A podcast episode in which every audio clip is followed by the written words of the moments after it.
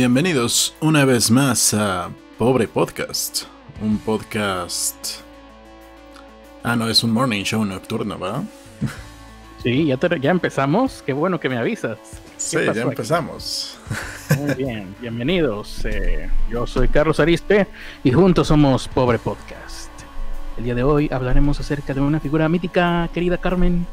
Eh, acuérdate que yo soy Critter Jiménez y estamos aquí, queridos amigos, en la Cholopa del Misterio. Eh, vamos a hablar acerca de John Dee, un ocultista, una figura bastante eh, desconocida, más desconocida de lo que debería dentro del mundo del misterio. Pocas veces revisitado, pero antes de eso, eh, vamos con alguna noticia intrascendente en lo que llega a la gente, como siempre, ¿no? Para hacer tiempo. Así es, y las tengo yo preparadas, ¿verdad? Porque el caso de coronavirus, que estaba en el Hospital General de, de México, eh, resultó que no era coronavirus y ya lo liberaron. Indicaron que se trata de una mujer de 44 años que estuvo en Italia, llegó a México el pasado 27 de febrero, presentó síntomas leves, pero eh, durante la conferencia de prensa matutina llegó la confirmación de resultado negativo. El director general de epidemiología, José Luis Alomia, informó que hasta el momento se mantienen cinco casos confirmados de coronavirus, con lo cual todavía nos- no nos podemos morir y no podemos decir que... ¿Cómo le pusieron no al, al virus? Eh, culpa, Culpa de China, guion 19, ¿no? 2019, sí. Sí, todavía China, podemos morirnos, o sea, no hay que cantar victoria, todavía la muerte se cierne sobre nosotros, como la espada de Damocles. No sé por cuál cantar victoria, si cantar victoria porque nos morimos o porque no nos morimos. Mm, depende, depende de, de- de cómo, de qué trabajo tengas. la si, fueras Godín, entonces pedirías, o sea, si fueras un Godín de lo, no sé, telemarketing. Mm, ok, ajá. No, pues sí, que se acabe el mundo de hace dos semanas. Ok. Pero si fueras diputado, Ah, bueno, vivir eternamente. ok, ya entendí más o menos cómo funciona. Así es la vida en todos lados. ¿Sabes qué más pasó en la... ¿En la semana? No, en la, en la conferencia... cosas. En la conferencia recuerdo- matutina. Ah, ok, en la de hoy, porque te recuerdo que no transmitimos ayer. Cierto. Eh, pasaron muchas cosas. Hubo muertes, hubo no sé qué. Fue horrible. La semana fue horrible. Sí, pero bueno, el, el día de ayer no transmitimos y vamos a transmitir acerca de del asesino del zodiaco. Ya sabes. El de. Íbamos a. El de Había dos posibilidades. Asesino Había dos- del zodiaco. Ernesto quería hablar sobre el asesino del zodiaco. Yo tenía otra posibilidad que era el contactado mexicano que fue de visita a Venus. Eh, y bueno, ahorita vamos a hablar más adelante de, de- de algo relacionado. Pero bueno, íbamos a hablar de eso y qué más. Y bueno, en la conferencia matutina, lo de que también pasó fue que. ¿Te acuerdas que el 9 de marzo pues va a ser la gran marcha de las mujeres, ¿no? Que se van a ausentar a de sus trabajos, que van Una a... huelga. Ajá, va a ser Una huelga. Un día sin mujeres. Sí.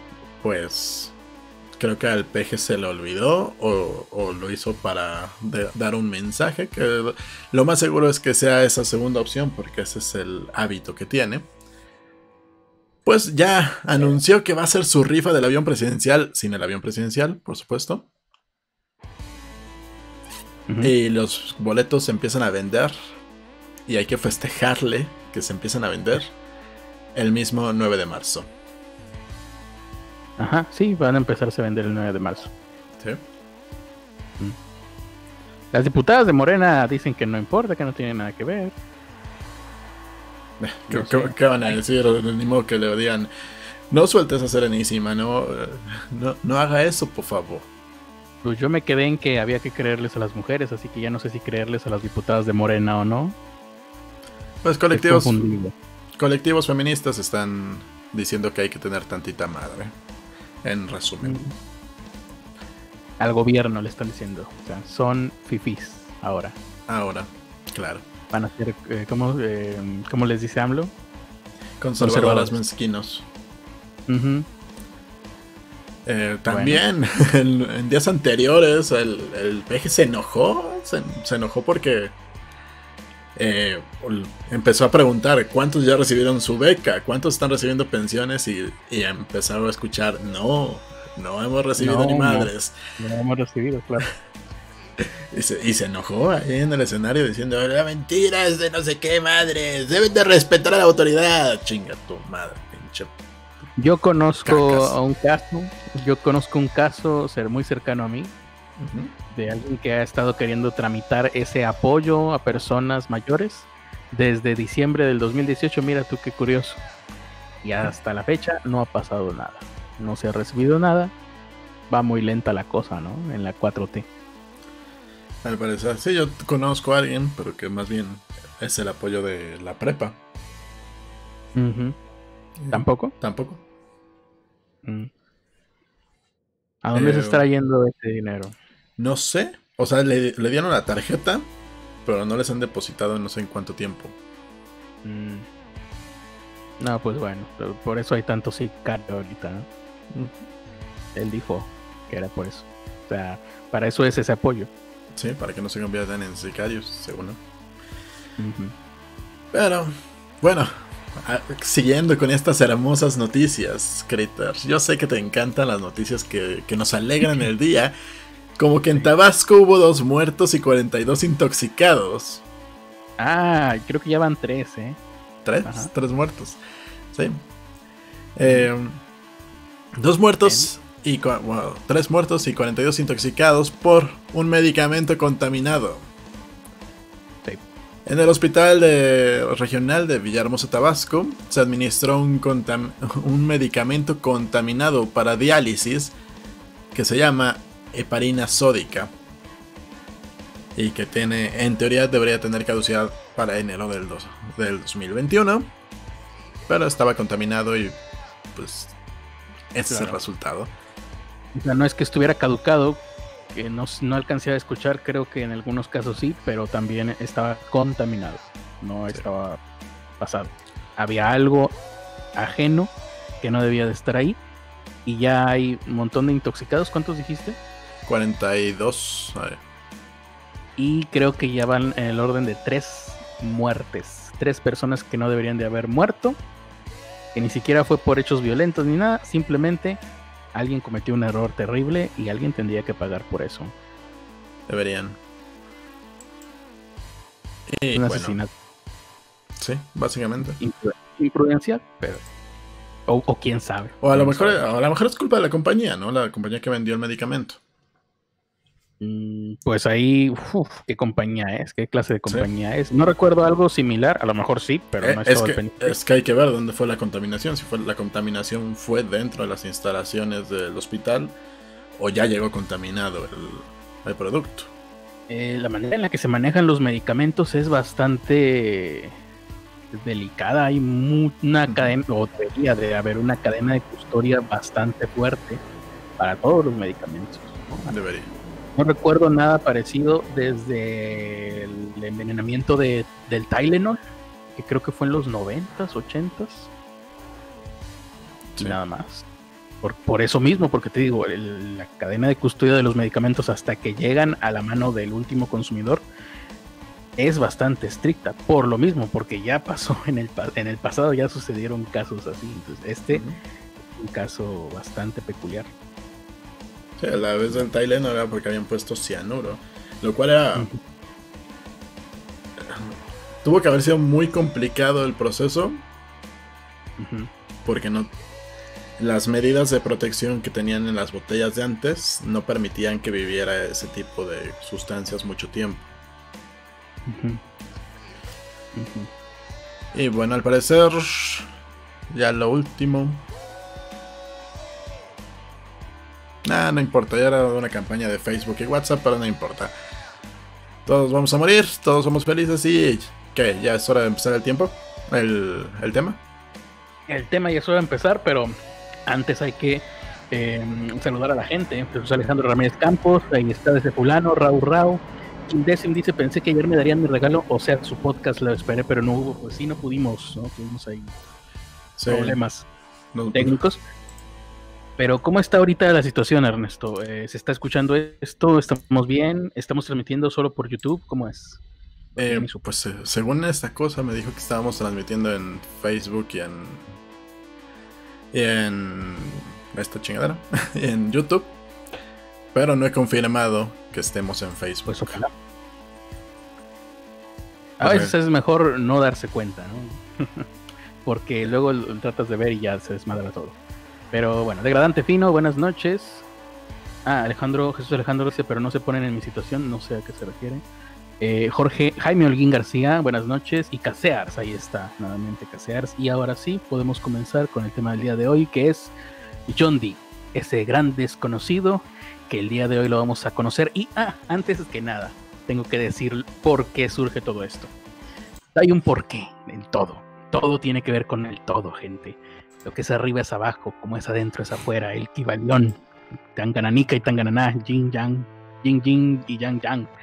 Entonces, el día de ayer íbamos a hablar, bueno, te digo, eh, tenía Ernesto la posibilidad de hablar del asesino del zodiaco, que es un tema largo, al parecer. Y teníamos también la posibilidad de hablar de, el primer el, sí, el primer contactado mexicano de nombre Salvador Villanueva Medina, me parece. Que fue contactado, y no solo contactado, sino que lo llevaron en una nave espacial al planeta Venus. También es un tema muy largo que tal vez se vaya a extender a dos episodios, no lo sé. O tal vez hagamos, hagamos un episodio muy largo, de esos de viernes, para compensar el lunes. Pero lo que sí es eh, que ahora dije, bueno, hoy toca historia, pero ayer tocaba gente loca, lo corremos, o podemos unir ambos temas con historia de gente loca. Y desde hace tiempo tenía en el tintero uno de nuestros viejos amigos, John Dee, el ocultista del siglo XVI. Ustedes lo recordarán porque ya en otras ocasiones he mostrado este libro. El libro de Zoiga. De John Dee, como pueden verlo aquí. John Dee.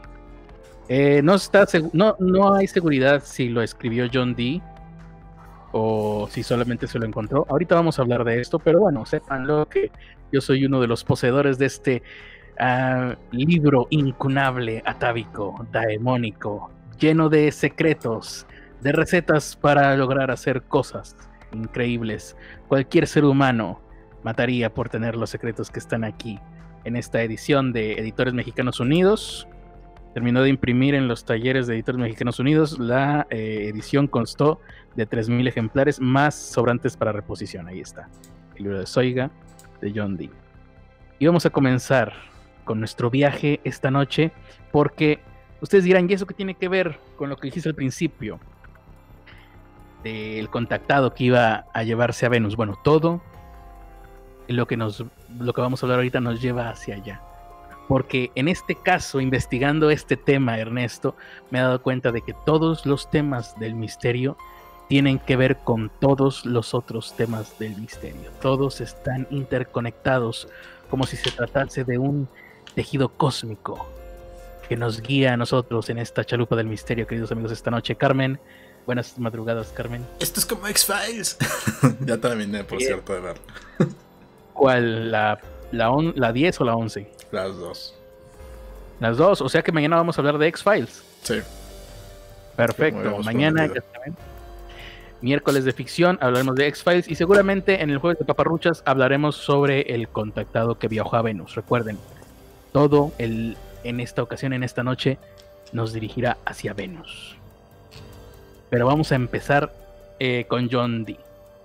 John Dee eh, es un nombre que seguramente a partir de ahora se lo van a, van a tener presente. Porque incluso hasta nuestros días se logran ver las huellas de su trabajo y de su existencia. Fue consejero de la reina Isabel I en Inglaterra. Él nació en el año de 1527 en Londres. Era una persona extremadamente culta para su época y tal vez seguramente también para nuestra época pero sobre todo inteligente, que no es lo mismo que ser culto. Esto siempre me gusta decirlo, eh, para que quede claro, ¿no? Por si fuera poco, fue autor de una gran cantidad de libros. No está muy claro. Por, depende de la fuente a la que acudas. Eh, estos libros fueron sobre lo que en su momento eran las ciencias establecidas. La alquimia, la astronomía, pero también la astrología, matemáticas, magia, geografía, ocultismo y esoterismo. Que aquí acabe de hacer la aclaración, ocultismo suena similar a esoterismo, no es lo mismo. Eh, por ejemplo, el esoterismo es eh, el estudio de las cosas que no se pueden percibir. Es una definición bastante libre que estoy inventándome yo ahorita mismo. Pero, eh, y el ocultismo es el conseguir que fuerzas extraterrenas trabajen a nuestro favor o que realicen lo que queramos. Por ejemplo, em, no sé, echar las cartas, ¿no? el tarot, leer el tarot, eso es esoterismo porque estás tratando de percibir más allá de tus sentidos. Pero, y, el tarotista te dice, no, pues aquí en las cartas me sale que vas a valer Riat. ¿Y cómo le mm. hago para no valer Riat? Y entonces ahí ya te dice, ah, bueno, tienes que poner un ajo negro y un huevo en una no sé qué. Eso ya es ocultismo, porque ahí estás tratando de que fuerzas externas trabajen a tu favor tienen mucho que ver, van siempre juntos, casi siempre juntos. Si tú empiezas con esoterismo, terminas en el ocultismo. Y la última cosa en la que se parecen el ocultismo y el esoterismo es en que ninguna de las dos sirve para ni madres, porque ninguna de las dos existe. Habiendo hecho esta aclaración, verlo. Yo, yo en algún momento de mi vida tuve que decidir, quiero utilizar mi cerebro para guardar estos conocimientos inútiles o, para, o lo quiero usar para tener una carrera universitaria. Y aquí estamos en este podcast tan grandioso. la mitad, la mitad de los libros que escribió John Dee se presume fueron eh, destruidos posterior a su muerte. La mitad, creo que más de la mitad. Fueron destruidos después de su muerte, y bueno, durante su vida también, por la Iglesia Católica. Porque la Iglesia Católica consideró que eran extremadamente peligrosos porque inducían a la magia y a la apertura de portales para comunicarse con demonios o ángeles caídos. De hecho, esta es una palabra que está muy ligada a John Dee. Ángeles, piensen, ángeles, eh, platicar con ángeles. ¿Alguna vez han escuchado a alguien que dice, platica con tu ángel? Curso de hablar con los ángeles. Sí. Es de por ahí. De por ahí viene todo, de John Dee. Eh, dependiendo también de la fuente que consultes, se dice que destruyeron miles de libros. Algunos dicen 2000, otros dicen 4000, eh, otros dicen más. Eh, tampoco está muy claro porque algunos dicen, bueno, es que en su biblioteca tenía 4000 libros, pero no todos eran escritos por él. Otros dicen, no, hombre, escribió como 4000 libros. No mames. dice Jesús Alejandro Ramírez Campos nos acaba de mandar 20 pesos y nos dice, ahí va mi licenciatura. ¿Cuánto nos mandó? 20 pesos. 20 pesos es su licenciatura. Sí, más o menos eso es lo que. Y la, sí, sí, ya me acordé que estudió. Sí, eso vale. Precisamente. Gracias, Alejandro Ramírez Campos. Eh, ¿Ya en qué me quedé? Eh, sí, entonces, 4000 libros tenía. Al día de hoy, un, que un particular tenga una biblioteca de 4.000 libros es muchísimo, es notable. En la época de la, ilustración, no, ¿cuál fue? 1500, ¿qué sería? Ah, Renacimiento.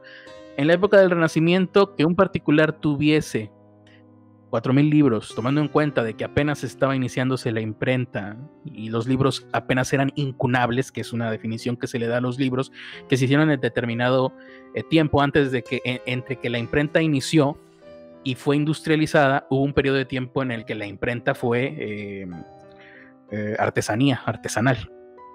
Ese periodo son los libros incunables. Bueno, estábamos en ese periodo y 4.000 libros, aunque fueran de imprenta artesanal, eh, seguramente era falso. es imposible que, un particular haya tenido. Si acaso un rey de una gran nación podría haberse dado eso. Pero bueno, la gente le gusta platicar. También los libros antes eran otra cosa, ¿no? A lo mejor era, un panfleto y ya, ah, un libro, bueno, quién sabe.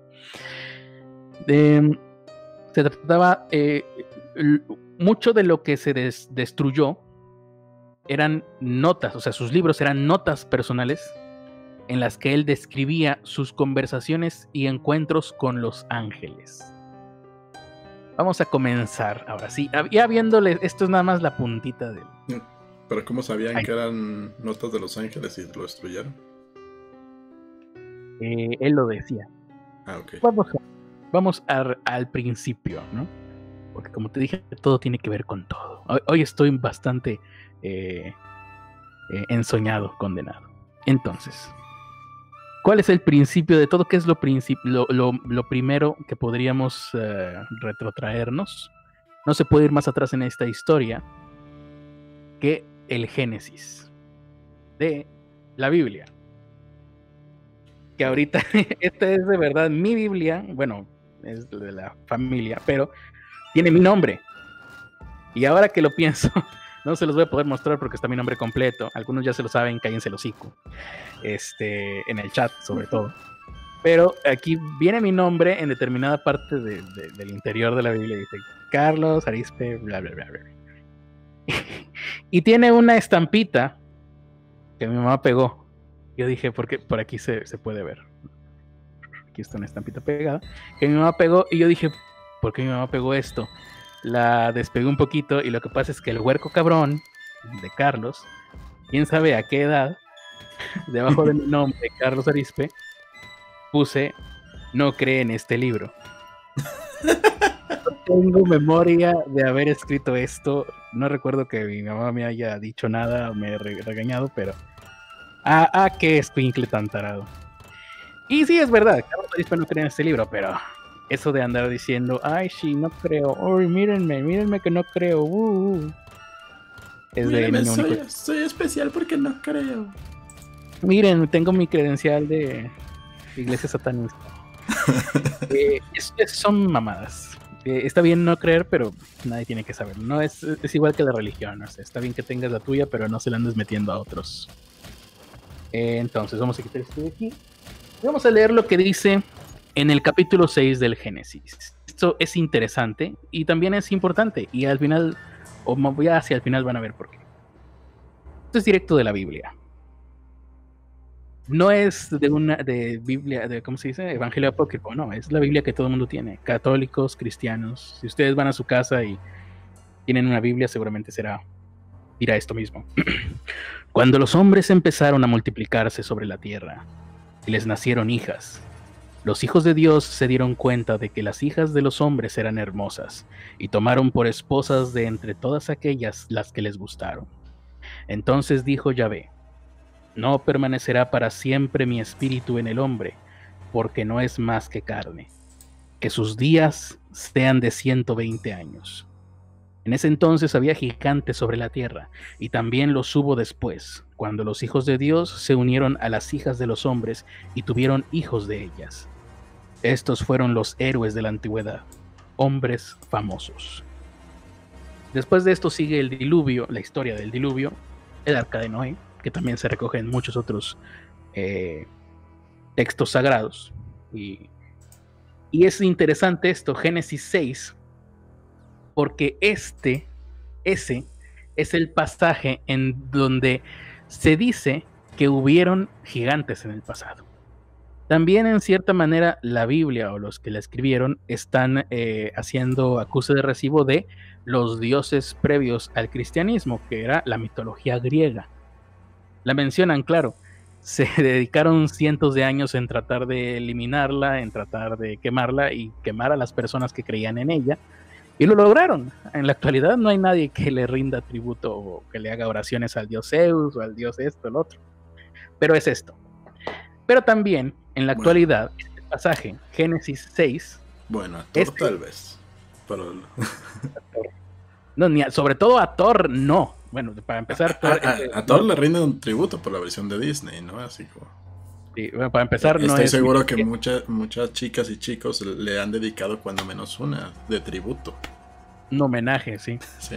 Eh, ¿Qué te iba a decir? Bueno, y sí, bueno, no es mitología griega, es nórdica, pero igual es, esto. Están haciendo acusaciones de esto. Ah, sí, antes existieron, pero no, también eran de Dios. Lo que pasa es que eran los ángeles que se. las humanas y de ahí sí son de desmadre y por eso dijo Dios. No, no, que vivan nada más 120 años a la verga. Eh, también de aquí es de donde se toma la actualidad, Génesis capítulo 6, repito, para decir estos, claro, este, eh, los hijos de los, eh, de los ángeles, los hijos de, de los hijos de Dios, son los reptilianos, son los Anunnaki. Esta es la estirpe que desde ese momento es diferente al hombre, claro, tiene algo que ver con el ser humano y que hasta nuestros días sigue avanzando su linaje y son los que actualmente, según la mitología reptiliana Anunnaki, nos gobiernan. ¿Quiénes son reptilianos? Pues todos los que tienen dinero, todos los millonarios, pero también los políticos. Imagino yo que Donald Trump. Todos los que la gente quiera que sean reptilianos. el que te caiga mal. Bill Gates, ¿no te gusta Android? Pues Android es reptiliana. O te puede eh, caer bien, pero que tenga. O sea, que no. Es tu manera fácil de explicar. Ah, es que tiene éxito. Debe de ser porque tiene reptiles en su colita. Sí, en su sangre. Elon Musk seguramente es reptiliano, eh, pero Bloomberg también, Obama. Eh, y lo interesante aquí, creo que no hay muchos, este, no hay mucho registro o gente que se esté dedicando a esto, y a lo mejor por algo será, es reptilianos mexicanos. Lo único que supe recientemente fue, se, recogía en el libro de Cathy O'Brien, Transformation of America, que ya hablamos de ese libro y vamos a volver a hablar porque nos quedó de la verga ese episodio. Pero en el libro Transformation of America, Cathy O'Brien supuestamente se entrevista con eh, Miguel de la Madrid. Y Miguel de la Madrid le cuenta que él proviene de una estirpe de personas eh, mayas o algo así, que se pueden transformar en hombres iguana. Y supuestamente Miguel de la Madrid, presidente, expresidente de México, bueno, presidente de México en su momento, se transformó en frente de Cathy O'Brien en iguana o en reptiloide. Lo curioso es que esta misma anécdota se recoge en otro libro que ahorita no me voy a acordar. Te mandé el link, Ernesto, y tampoco te vas a acordar, ¿verdad? Te puse por ahí el link en WhatsApp hace como dos semanas, tres semanas que lo encontré. Es un libro que simplemente habla sobre política. No, no, no recuerdo qué libro es. Pero es un libro así de los noventas. Y todo es sobre política seria, nada más, excepto un párrafo en la página ciento no sé qué. ya, me ah, acordé cuál, cuál, me dijiste, no, no me acuerdo el, libro. Pero en un párrafo. Ah, y una vez Miguel de la Madrid platicó que él pertenecía a una raza de eh, descendientes de los mayas que se podía convertir en, en serpiente o en reptil, no sé qué. Sí. El señor estaba loco. o bueno, ya van dos. Eh, fuentes distintas, independientes, que por lo menos te cuentan que él platicaba eso. Mira, es que antes, del internet y antes de que te pudieran cazar todo lo que dijeras y que, que, constara eh, para, para, de forma tan pública, la gente ha inventado, ha inventado muchas pendejadas, y más cuando se trata de cuestiones esotéricas. Extrañamente, yo pensé que esto era a nivel toda Latinoamérica, pero estaba hablando con unos argentinos y al parecer no. Eh, en México hay mucho de toda esta madre de las brujas y de los ah, nahuales y de todas las todas estas cosas que la gente se las toma en serio y hay personas que se, que, que se autodenominan brujas y hay personas que se autodenominan nahuales. Las brujas todavía es más entendible, ¿no? Pues están ahí para sacarte varo. Vieja bruja. Ajá. Pero eh, los que se autodenominan nahuales, así, no, es que yo me transformo en las noches. A ver, transformate. A ver, transformate.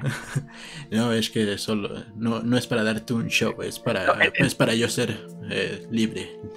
Y, la peor de todas, no, es que, es que como eres escéptico, interfieres las señales de wifi o lo que sea. Sí, o, o si no... Ah, es mi culpa, no es tu ineptitud como Nahual. a, una disque bruja sí la, sí la aplica la de.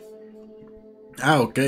Entonces, ¿por qué no te has ganado la lotería? Si puedes ver más allá del futuro y la chingada.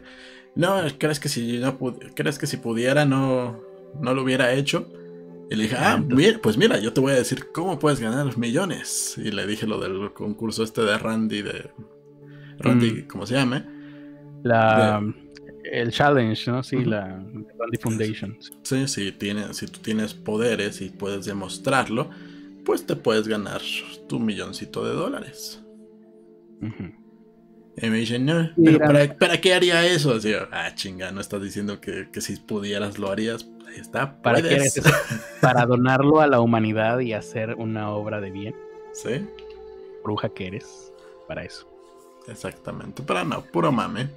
Eh, pero hay gente que también se autodenomina Nahual y, y, que se siente muy. Es que ni siquiera están loquitos, nada más es gente que quiere llamar la atención. Sí, y de eso van este episodio y seguramente el siguiente que vamos a hablar de Salvador Villanueva Medina, el contactado que fue a Venus y que todavía sacó un libro que se llama Yo estuve en Venus. un libro que solamente podías haber escrito en los 50, 60. Yo estuve en Rosa Venus. Yo, yo estuve en Campeche, todavía más desconocido. Entonces, continuando ahora sí, ya que leímos la Biblia, ya podemos eh, iniciar nuestra misa, queridos hermanos. Muy seguramente no podrán hilar ustedes la manera en la que esta historia se va a conectar con John Dee y eventualmente con el contactado de Venus, pero todos los temas del misterio se conectan con todos, eso ya se los dije hace un momento. Comencemos diciendo que John Dee es lo mismo que el Nostradamus, lo que Nostradamus es para los profetas, o para las profecías, más bien. John Dee lo es para las conspiraciones. Se puede trasear a, por ejemplo, el satanismo moderno hasta las enseñanzas heréticas de John Dee. También se dice que fue el poseedor del manuscrito Voynich en algún momento. Sí, John Dee tuvo en sus manos el manuscrito Voynich. Se le relaciona con la masonería. Fue poseedor de mm, algunos libros de Vitruvio, que de hecho creo que se perdieron en, el incendio ese. Bueno, eh, después hubo un incendio y perdieron, ahí fue donde se perdieron la mayoría de los escritos y las cosas que tenía John Dee, sus libros. Se le relacionó también incluso con William Shakespeare. Incluso se le ha relacionado con la misteriosa Sociedad de la Niebla, a la cual perteneció Julio Verne y de la que seguramente tendríamos que hacer algún día un, un episodio dedicado a la Sociedad de la Niebla. Yo todavía tengo desde hace como dos años el proyecto que quiero leer el libro de el viaje de Polífilo, en lo que se basa el libro eh, que supuestamente de manera críptica tiene las enseñanzas que le que dieron paso, que dieron origen a la sociedad de la niebla, pero no he podido. Se le atribuye también la escritura del libro sagrado, eh, del libro no, del libro Soiga, sagrado no, del libro Soiga, o eh, Aldaraya Sibe Soiga Bokor. Es el nombre completo del libro Soiga que ya se me perdió. Ya se lo llevaron los, demonios. Eh, parece eh, que en este libro es donde se contiene un alfabeto, posiblemente una variante del hebreo, que incluye símbolos alquímicos codificados. Um, no se sabe a ciencia cierta si el libro de Soiga fue escrito por John Dee o tan solo lo encontró en uno de sus numerosos viajes. También depende de la fuente a la que consultes y lo más probable es que todas las fuentes que consulté sean falsas o estén diciendo cosas que no sucedieron nunca.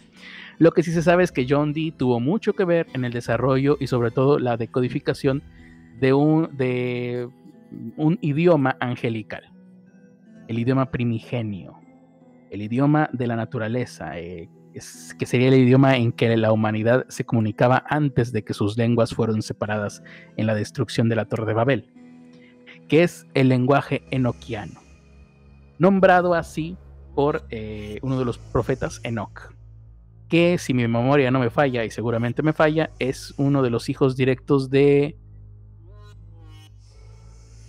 de Caín, hijo de Adán y Eva. Creo que así va la, descendencia. Entonces, el caso es que lenguaje enoquiano. Pero si el lenguaje Caín no están enterrados. Caín mató a Abel. Sí, por eso. Los hijos, los hijos de Caín no, son, no están desterrados todos y son los vampiros. Ah, pues ahí sí, no sé. O serían los hijos de Abel. ¿Ya había tenido hijos cuando lo mataron? No tengo idea. No tengo idea. Y seguramente la Biblia tampoco tiene idea. Bueno, entonces el lenguaje enoquiano es el lenguaje primigenio. Creo, no estoy seguro que es el lenguaje en el que están escritas también las escrituras del libro de Mormón. Eso se me olvidó googlearlo pero creo, no sé. Pero el, caso, el lenguaje noquiano, lenguaje de los ángeles. Y fue desarrollado principalmente por John Dee. Aquí es donde se le relacionaría también con los gnósticos, porque los gnósticos maman el enoquiano. Y a Enoch, y está muy relacionado con todos los evangelios apócrifos, los gnósticos. Eh, la mayoría de los evangelios apócrifos se descubrió que fueron hechos posteriormente, ¿no? Mm, pues ni sé, pero los gnósticos actuales, que son los que retoman toda esta religión del gnosticismo y la resignifican y la cambian para que ahora sí suene bonita y que parezca que va con los tiempos, aunque en realidad no es así. Eh, igual, igual de machista. Sí. Y patriarcal que las otras. O sea, estamos hablando de una cosa previa al cristianismo. Era todavía peor, todavía más atrasado y todavía más primitivo. ¿Qué chingados iba a ser? Eh, mejor. Pues igual, peor. Bien. John Dee. Ah, bueno, esto, gnósticos. Los gnósticos los vamos a también a retomar algún día, pero también tienen que ver con el contactado a Venus. recuerden, todo esto va a Venus. A Venus, Venus. John Dee, figura legendaria dentro del ocultismo, nació en, ah, esto ya lo dije, nació en 1527, no lo había dicho, ¿verdad? Y murió en 1608. Vivió 80 y quién sabe qué, 81 años creo. Además de ser uno de los últimos representantes de la magia ceremonial que más tarde influenciaría a la Golden Dawn. ¿Te suena la Golden Dawn, Ernesto? Es la eh, orden de Aleister Crowley. ¿Te suena Aleister Crowley?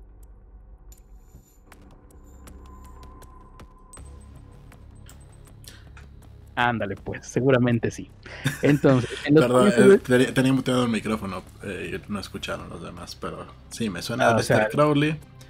El, porque decía que comía sangre de bebé y en realidad era semen. Ah, ok, ok. Entonces tenías muteado el micrófono, ¿desde cuándo? porque estoy aquí hablando solo. Estoy hablando con Ángel. Nada más este cachito. Es lo que la gente no sabe. Lo, que, lo bueno es que ahora el ángel sí se ve y aquí lo ven a mi lado. Eh, en los comienzos del siglo XX, la Golden Dawn eh, retomaría las enseñanzas legadas por John Dee. Eh, y bueno, en el curso de, sus estudios. Ah, vamos a empezar ahora sí con la vida de John Dee. Él fue un gran matemático. Daba clases en Cambridge. Nos dieron dos pesitos y dice: Muy interesante, caballeros. Dice por Juntar P3. Son pesos estadounidenses, creo. Ah, me imagino, sí. Em, entonces, en el curso de sus estudios en Cambridge, empezó a fabricar robots, o eso es lo que se dice. Entre ellos, un escarabajo mecánico. Bueno, eran autómatas, seguramente en aquella época.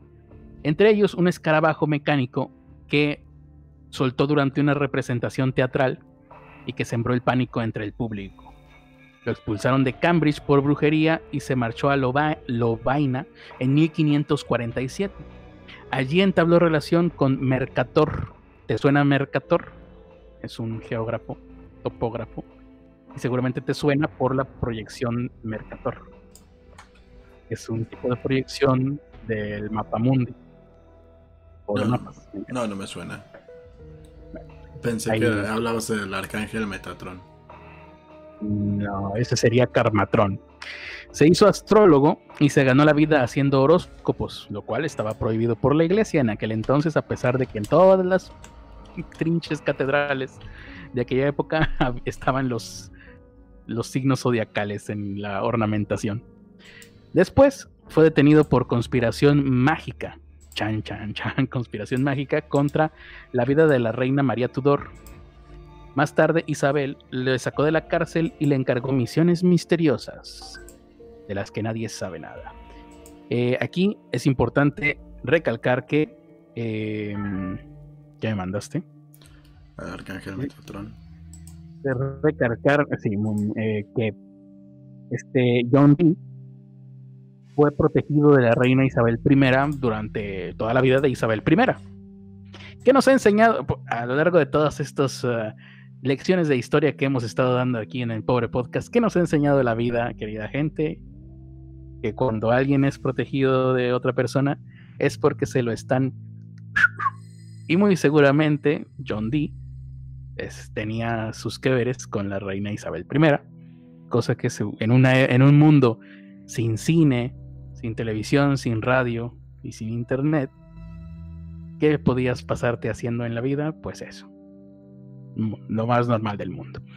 Em, ahora, en 1563 encontró en una librería de Amberes un manuscrito, probablemente incompleto, de estenografía de Tritemo. Tritemo es un filósofo griego que desarrolló el arte de la esteganografía. La esteganografía es un, eh, una forma muy primitiva de referirse a la criptografía. Es decir, eh, John Dee estaba interesado y seguramente desarrolló mucho eh, la criptografía, hacer escritos de forma criptográfica. Vaya, que no se pudieran leer. Eh, parece que descubrió un método casi tan eficaz como el del propio Tritemo y bueno, él desarrolló ahí entre eso y el lenguaje enoquiano fue una y bueno, sobre todo tomando en cuenta que fue un gran matemático. Si John Dee em, eh, no, estoy muy seguro cómo se tome a John Dee en los espacios académicos, por estas cuestiones del ocultismo, pero ¿saben quién fue otro gran ocultista en su momento? Critter eh, no, eh, las eh, leyes de, que Isaac Newton a los 26 años, jovencísimo, estaba ensimismado en sus estudios de la Biblia. Él trataba de descifrar cuándo iba a ser el fin del mundo. Por ahí hay una fecha que creo que es el 2600, no sé qué, que dio Isaac Newton. y estaba en lo suyo, era bastante misántropo, era un hikikomori antes siquiera de que existiera Japón, o bueno, antes de que existiera el Japón moderno. ¿eh? Em, y un amigo un día llegó ahí a su casa y vio ahí unos papeles y dijo, oye, esto está bastante chido, y el güey acá en lo suyo. Oye, ¿me los puedo llevar y enseñárselo a alguien? Sí, sí, llévate. Ah, el güey seguía en la Biblia y haciendo números y pues estaba loco.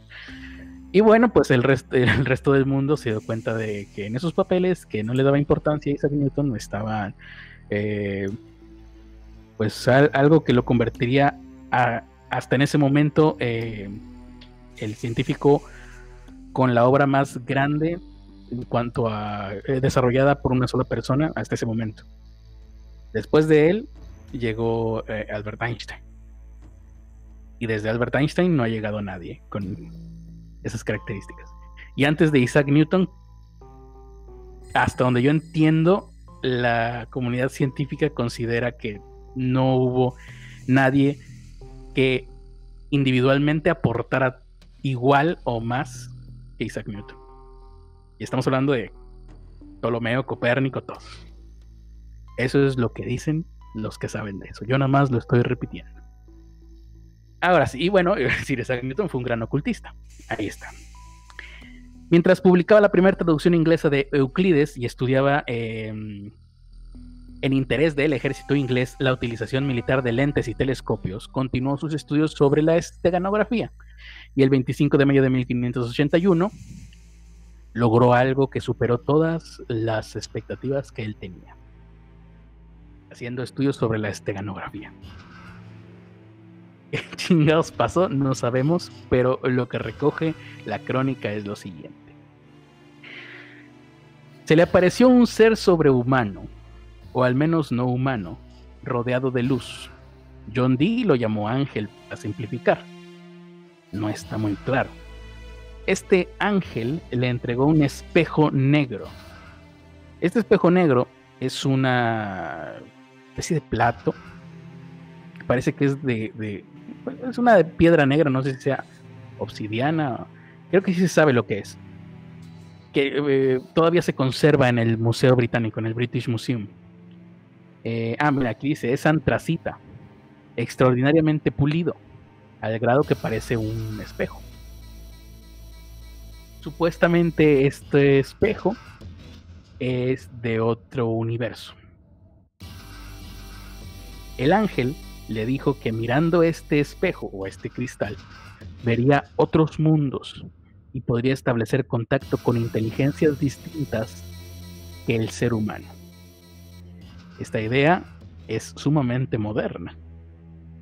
Si tú prácticamente estás leyendo esto y podrías decir, ah, esto es lo que le diría un extraterrestre a un ser humano en alguna novela de ciencia ficción o en alguna película. Eh, entonces John Dee empezó a hacer esto, anotó las conversaciones que sostuvo con estos seres no humanos a los que él creía ángeles. Eh, cierto número de ellas han sido publicadas, fueron publicadas en 1659, pero fue un número minúsculo, por Mary Casaubon, con el título de eh, Verídico y fiel relato de lo que pasó entre el doctor John Dee y unos espíritus, de quienes estén familiarizados con los libros mm, previos a pues al siglo XIX sabrán que así más o menos se, titulaban muchos libros, ¿no? El ta, ta, ta, ta, Eran muy descriptivos los títulos de los libros, no como ahora. Em, ahora es el momento de una pregunta de opción múltiple. ¿Qué fue lo que se le apareció en esa ocasión y posteriormente a eh, nuestro querido John Dee? Recuerden, estamos eh, a mediados del siglo XVI, 1500 y tantos.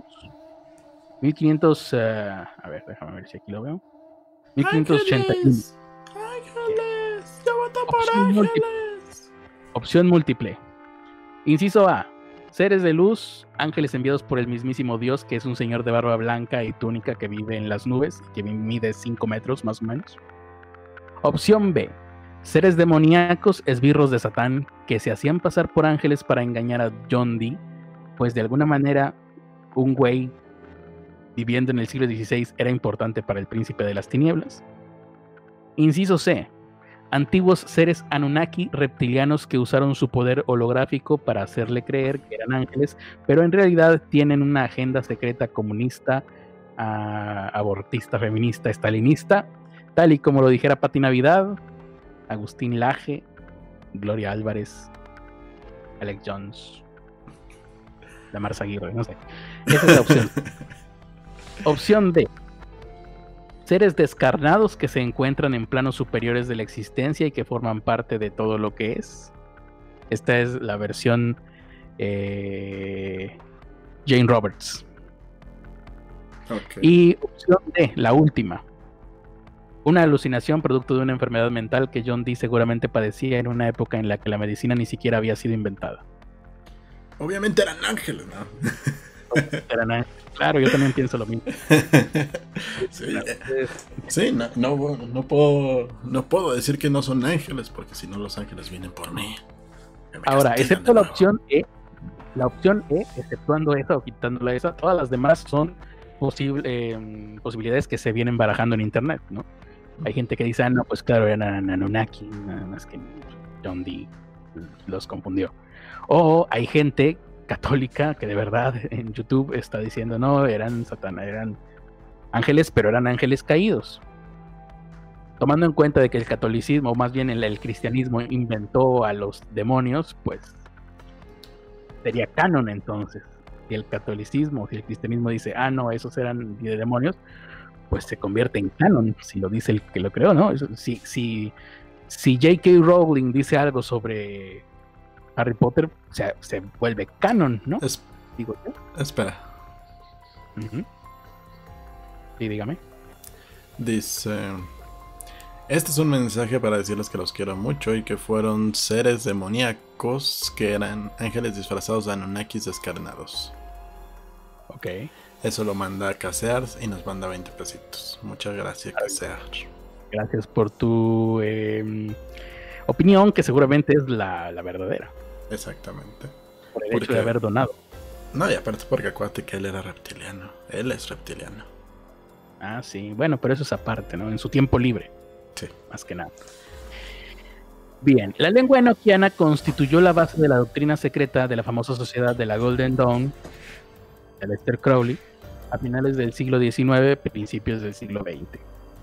Recuerden que todo nos va a llevar a Dee advirtió muy pronto que no conseguía recordar las conversaciones que sostenía con sus visitantes, porque él tenía que estar en trance, una trance, no sé cómo carambas habrá sucedido ese trance. Seguramente alguien lo contará por ahí, pero... Me suena a hongos. Entonces, en aquellos tiempos no existía ningún aparato para registrar la palabra.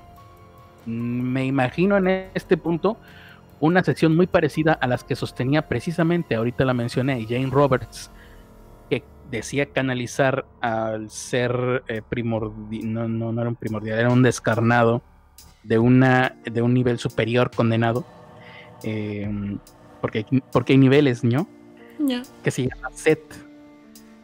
Jane Roberts canalizaba a Seth, pero su esposo eh, era el encargado de anotar todo también en una época en donde no, pues había, había magnetófonos, magnetófonos, pero eh, la manera en la que al canalizar hablaba Jane Roberts era pausada, así de casi como el ándale, como Andrés Manuel López Obrador.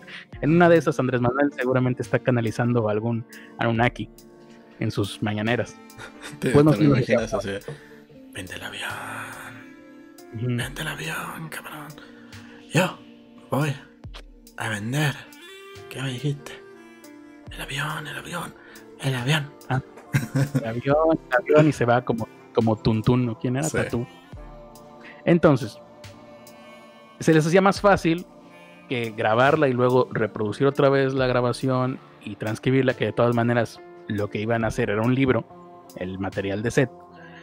Entonces, mientras ella hablaba, ahí estaba su esposo con taquigrafía a mano. Eh, y bueno, así se pasaban las noches. También en una época donde no había Netflix, pues, ¿qué ibas a hacer? Ahora, John Dee necesitaba entonces a alguien que, que canalizara o que eh, tomara el dictado. Y tomando en cuenta de que al parecer, por lo que vamos a ver, eh, ah, bueno, aquí no lo explica. Lo explico yo entonces. John Dee empezó a tratar de conseguir gente que canalizara, porque al parecer la canalización con estos seres era canija. Trató varios, no sé cuántos. La, la mitad eh, de los que lo intentaron, al poco tiempo se volvían locos por las canalizaciones. Y los otros que no corrían con la suerte de volverse locos, que tenían más suerte, se morían. Entonces, eh, hasta que dio con dos güeyes que canalizaban. Y John dijo, pues como está tan feo los trancazos, yo mejor nada más tomo dictado, ¿verdad? Y, como les voy a pagar, pues yo mejor me, pongo la, la parte sencilla. Hasta que se encontró eh, con. ¿Cómo se llaman estos güeyes? Mm, Barnabás Saúl y Edward Talbot. Eh, resultaron ser unos canallas. Se libró de Saúl, eh, de Barnabás Saúl, rápido, porque parece que Barnabás Saúl era un espía a sueldo de los enemigos de John Dee, que era eh, no sé si era papá luchón, pero sí tenía enemigos como las gentes de aquí, de redes sociales actuales. Pues él, antes de que fuera mainstream, él ya tenía enemigos, ¿no? Él era muñequita de todos, juguetito de nadie. Pero Talbot, de Talbot, ese sí no se pudo eh, librar. Edward Talbot cambió eventualmente su nombre y para la gente que sepa algo sobre el tema, aquí es donde le va a hacer clic por el de eh, Kelly. ¿Cómo chingados te llamabas, güey? ¿Kelly qué? Ya valió madre. Bueno, Kelly. Ah, Kelly Talbot, claro. Kelly Talbot. A partir de ahora fueron una mancuerna. John Dee y Kelly Talbot. Kelly Talbot es mala gente. Kelly Talbot no nos gusta, ¿no? Para que se entienda. Y el pobre John Dee, pobrecito John Dee, pues prefirió a Kelly tener a Kelly Talbot que no tener a nadie. Por cierto, Kelly Talbot no tenía orejas, tenía cabeza de pollo, porque en aquel entonces, pues lo, agarraron eh, robando. Kelly Talbot era una fichita. Ah, y le cortaron. Pensé que era como los niños que nacen sin orejas de los X-Files. Ándale, sí, me imagino que te iba a relacionar porque lo traes fresco. Eh, no, se las cortaron porque lo encontraron robando.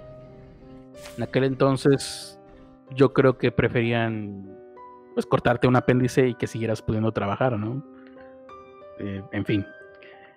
eh, se aferró a él. Tan aferrado estuvo el pobre John Dee que arruinó, se arruinó. Eh, Kelly Talbot sedujo a la esposa de John Dee, que tenía esposa y nadie habla de ella. Eh, se, fueron por Europa, o sea, se pasearon los tres con el pretexto de hacer de él un alquimista y acabó por de Kelly Talbot y acabó por destrozar completamente su vida. Pero no nos adelantemos tanto, vamos a regresarnos a la parte en la que están hablando con ángeles, ¿no? Porque ya después de esto es valió madre.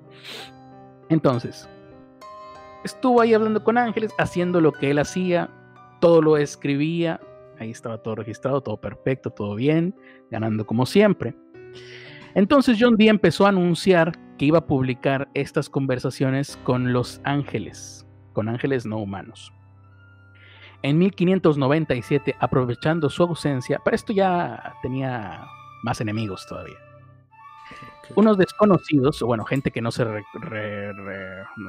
recopiló quién era, incitaron a la chusma a que asaltaran su casa y la destrozaran. Cuatro mil obras raras y cinco manuscritos, que creo que eran los de Vitruvio, desaparecieron, y eso es una, es una pérdida muy fuerte para la arquitectura. Eh, desaparecieron definitivamente y numerosas notas fueron quemadas. Después, a pesar de la protección de la reina de Inglaterra, se, siguió persiguiendo a John Dee. O sea, imagínate, ni siquiera la reina de Inglaterra te pudo proteger. Está cabrón. Eh, John Dee ya destrozado, desacreditado, porque su relación con Kelly Talbot le trajo el descrédito y el escarnio público. Todo por Más tarde. Sí, todo por, pues, por necesitar un chichifo, básicamente. Murió a los 80 años. fue chichifo de la reina. De la reina, y luego pusieron. Chichifo que. Chichifo que se chinga Chichifo. ¿No? No es como. 100 años, 100 años de perdón. Chichifo que se friega Chichifo. 100 años. Chichifo. 100 años de Chichifo. Bueno. Murió a los 81 años en 1608 en Mort Lake. Dentro, bueno, y después de esto, pues su obra fue destruida. Si ya de por sí, en ese incendio de 1597, eh, le destruyeron casi todo. Cuando se murió, pues creo que hasta los hombres de negro anduvieron por ahí. No me hagas mucho caso, pero por ahí alguien decía que los hombres de negro, que igual que a este la, la, historia de Nikola Tesla. cuando muere, ahí van todos, ¿qué tenía aquí el hijo de la chingada? Y no tenía nada. Tenemos y en el rayo de la muerte. Es una caja vacía. El rayo de la muerte. Porque se la llevaron los Anunnaki, por eso está vacía, pero aquí estaba. O a lo mejor se autodestruyó. ¿eh? Ah, en eso no habían pensado. En eso sí pensó Nikola Tesla. Y ahí en More Lake, pues terminaron de desmadrar todo, de destruir todo lo que había quedado, lo poquito que había quedado, según esto. Dentro de las pocas anotaciones que sobreviven, se encuentran cosas muy curiosas, eso sí. Por ejemplo, John Dee, en lo poquito que quedó, afirma en, eh, que la proyección de Mercator no es más que una primera aproximación. Según él, la Tierra no es exactamente redonda. Chan, chan, chan. No es exactamente redonda la Tierra. Creo que hay gente, una subcultura moderna que le interesará saber esto. Pero, bueno. O sea, ¿Mm? o sea, no es exactamente redonda, pero es ovoide. Eh, vamos a ver. Está compuesta, según John Dee, de varias esferas superpuestas alineadas a lo largo de otra dimensión. Entre estas esferas habría puntos o más bien superficies de comunicación, y de este modo Groenlandia se extendería en el infinito sobre otras tierras diferentes de las nuestras. De hecho, John Dee en varias ocasiones le insistió eh, a la reina Isabel I que le convenía que Inglaterra se apoderara de, se apoderara de Groenlandia, apoderara de Groenlandia, para tener en sus manos, como parte de su reino, la puerta hacia otros mundos. Groenlandia. Eh, anótenlo por ahí. Hay que decirle a Andrés Manuel que tenemos que invadir Groenlandia. ¿Tú crees que se pueda? No creo que nosotros podamos, pero por ahí estaba este eh, Donald Trump queriendo comprar, ¿no? El chapucero creo que tiene línea con él, ¿no? Hay que decirle el chapucero. No, pero Donald Trump quería comprar Groenlandia, ¿no? Ah, sí, ¿verdad? Oye, no me acuerdo ni para qué. ¿Tú te acuerdas para qué? Mm, no, no, explica para qué, nada más dijo, ah, creo que eso, esa tierra se la podemos comprar, señores de Dinamarca, por favor, véndanosla. Es cierto. Y los de Dinamarca dijeron, no la vendemos, sabemos el poder, quien domina Groenlandia domina el mundo. Sí, tenemos acceso al infinita, tierra infinita de otros universos. Em, otra, otra indicación, por ejemplo, es que las que sobrevivieron, ¿no? Las matemáticas estaban solamente en, el, en su principio. Se podría ir mucho más lejos que Euclides, esto es lo que dice John Dee, el cual eh, fue traducido por primera vez al inglés precisamente por John Dee. John Dee tenía eh, toda la razón al afirmar esto hasta donde la gente común y corriente entendemos por qué. Las geometrías no euclidianas, que es algo que existe que ahora sabemos, pero que no sé ni qué madre sea, aparecieron más tarde y confirmarían este punto de vista, ¿no? De que se puede ir más allá de Euclides. Bueno, resultó que sí, podría ser una coincidencia, podría ser una coincidencia. Pero eh, también, eh, ah, bueno, esto va después, lo de los números, números no sé qué madres. Es posible, dice también John Dee, lo dijo en sus no está aquí lo de los números. Ah, la teoría de los números. Sí, sí, está más adelante. Es que es otra cosa. No sé qué sea, pero he escuchado a gente matemáticos decir: No, la teoría de los números es lo ahorita lo último, la última frontera de no sé qué más. Y yo, ah, chido. Sí, ha de estar con madre. ¿no? Ha de estar como. Pues, ¿qué te digo yo? Ha de estar como. como, como, la, la, última de Star Wars, así de chingona de estar. Bueno. Eh, Decía John Dee, también es posible construir máquinas totalmente. Esto lo decía en 1500 Es posible construir máquinas totalmente automáticas que realicen todo el trabajo del hombre. Pero eh, apenas ahorita Boston, Boston Dynamics está lográndolo. Y tú le enseñas el último robot que acaba de mostrar Boston Dynamics bueno, es que sí, sí. alguien de 1900 va a creer que es un embrujo. Ah, deja tú de lo que, va, lo que puede hacer un Boston Dynamics, o sea, tomando en cuenta las ocupaciones de ese entonces, ahorita ya una CNC te las puede hacer. Ya depende del material, es lo caro que te puede costar la CNC, pero mm. carpintería lo hace la máquina. O sea, Tú le, tú le dices, quiero hacer, quiero hacer esto a tu programa de diseño industrial. Lo mandas a imprimir y, ya te hace, todos los cortes, grabados, etcétera. No, pero todo el trabajo del hombre, o sea, también acarrear agua, ordeñar vacas, no sé. Acarrear agua, pues eh, tenemos todas las tuberías ya, ¿no? Ya no tenemos que irnos al río por el agua. máquinas automáticas que realicen todo el trabajo del hombre. Eh, Pero puedes automatizar tus llaves también. Lo más interesante de esto es la telemática. Lo más interesante de esto es que dice esto no solo es posible hacerlo, esto ya ha sido realizado en otra parte, en 1585. Pero no se sabe más de eso.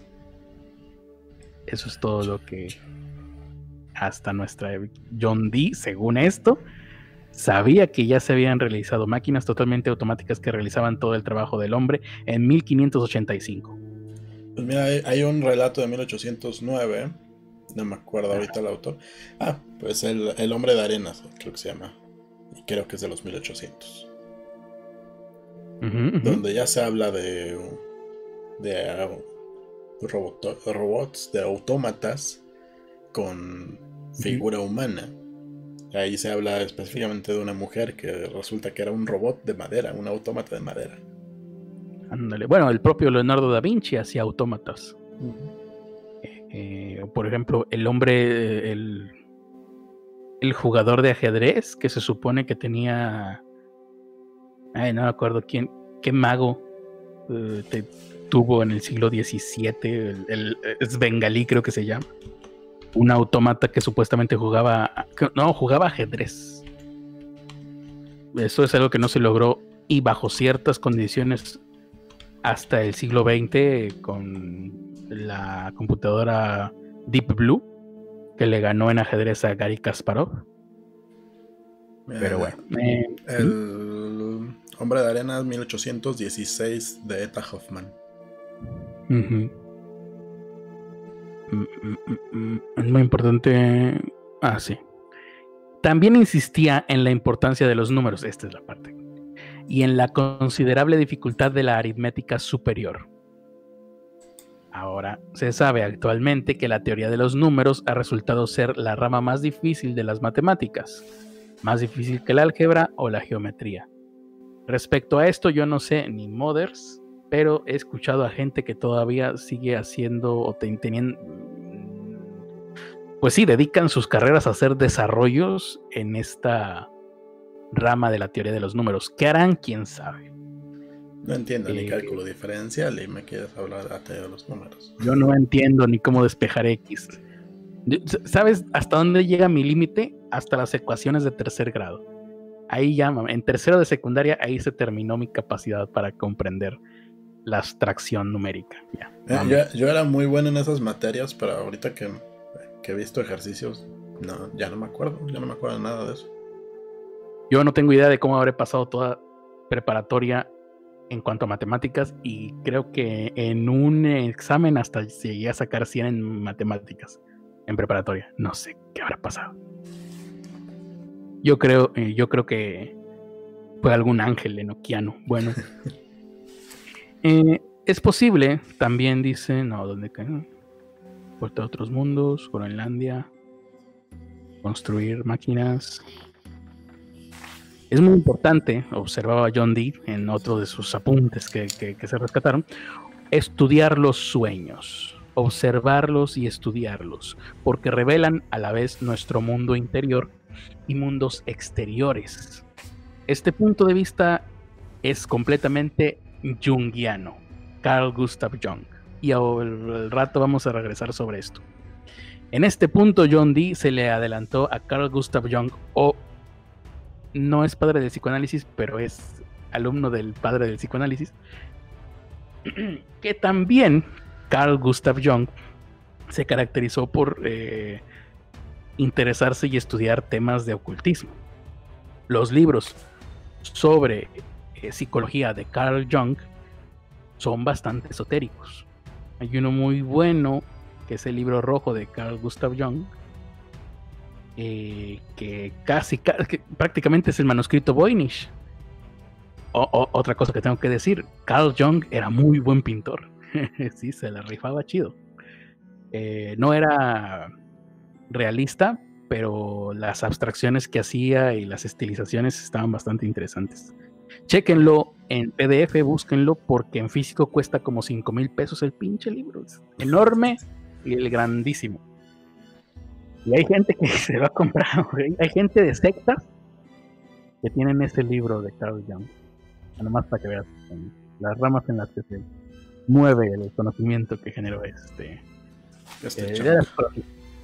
Sí, la psicología, básicamente. Hay gente que ha, ha hecho sectas de psicología. Entonces.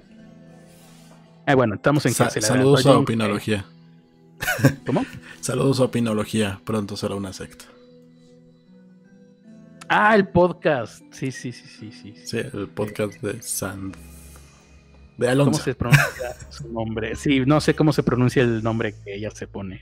Así que por eso no, no, no me lo sé, porque no he intentado aprendérmelo, porque no he intentado saber, o sea, pronunciarlo. No sé cómo se dice su nombre. Le llamamos Pero a Alonso. El- busquen a Opinología, el podcast. Tecnología. Tú estuviste ya ahí, ¿no? ¿Verdad? No. Ah, bueno. ni estarás. bueno.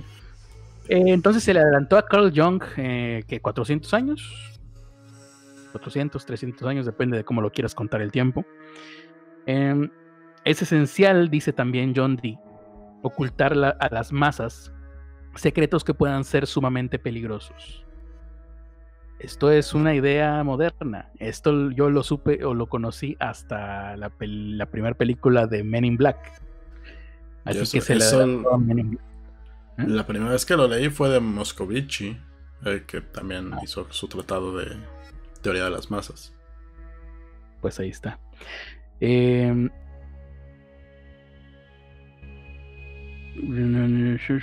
naturaleza.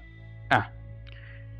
Eh, lo otra cosa que se ha rescatado de John Dee en su diario es que se pueden conseguir facultades perfectamente naturales e ilimitadas con el conocimiento de la naturaleza, pero que se necesitaría gastar mucho dinero en la investigación. O sea, muy sacale punta, pero no podías convertir el plomo en oro.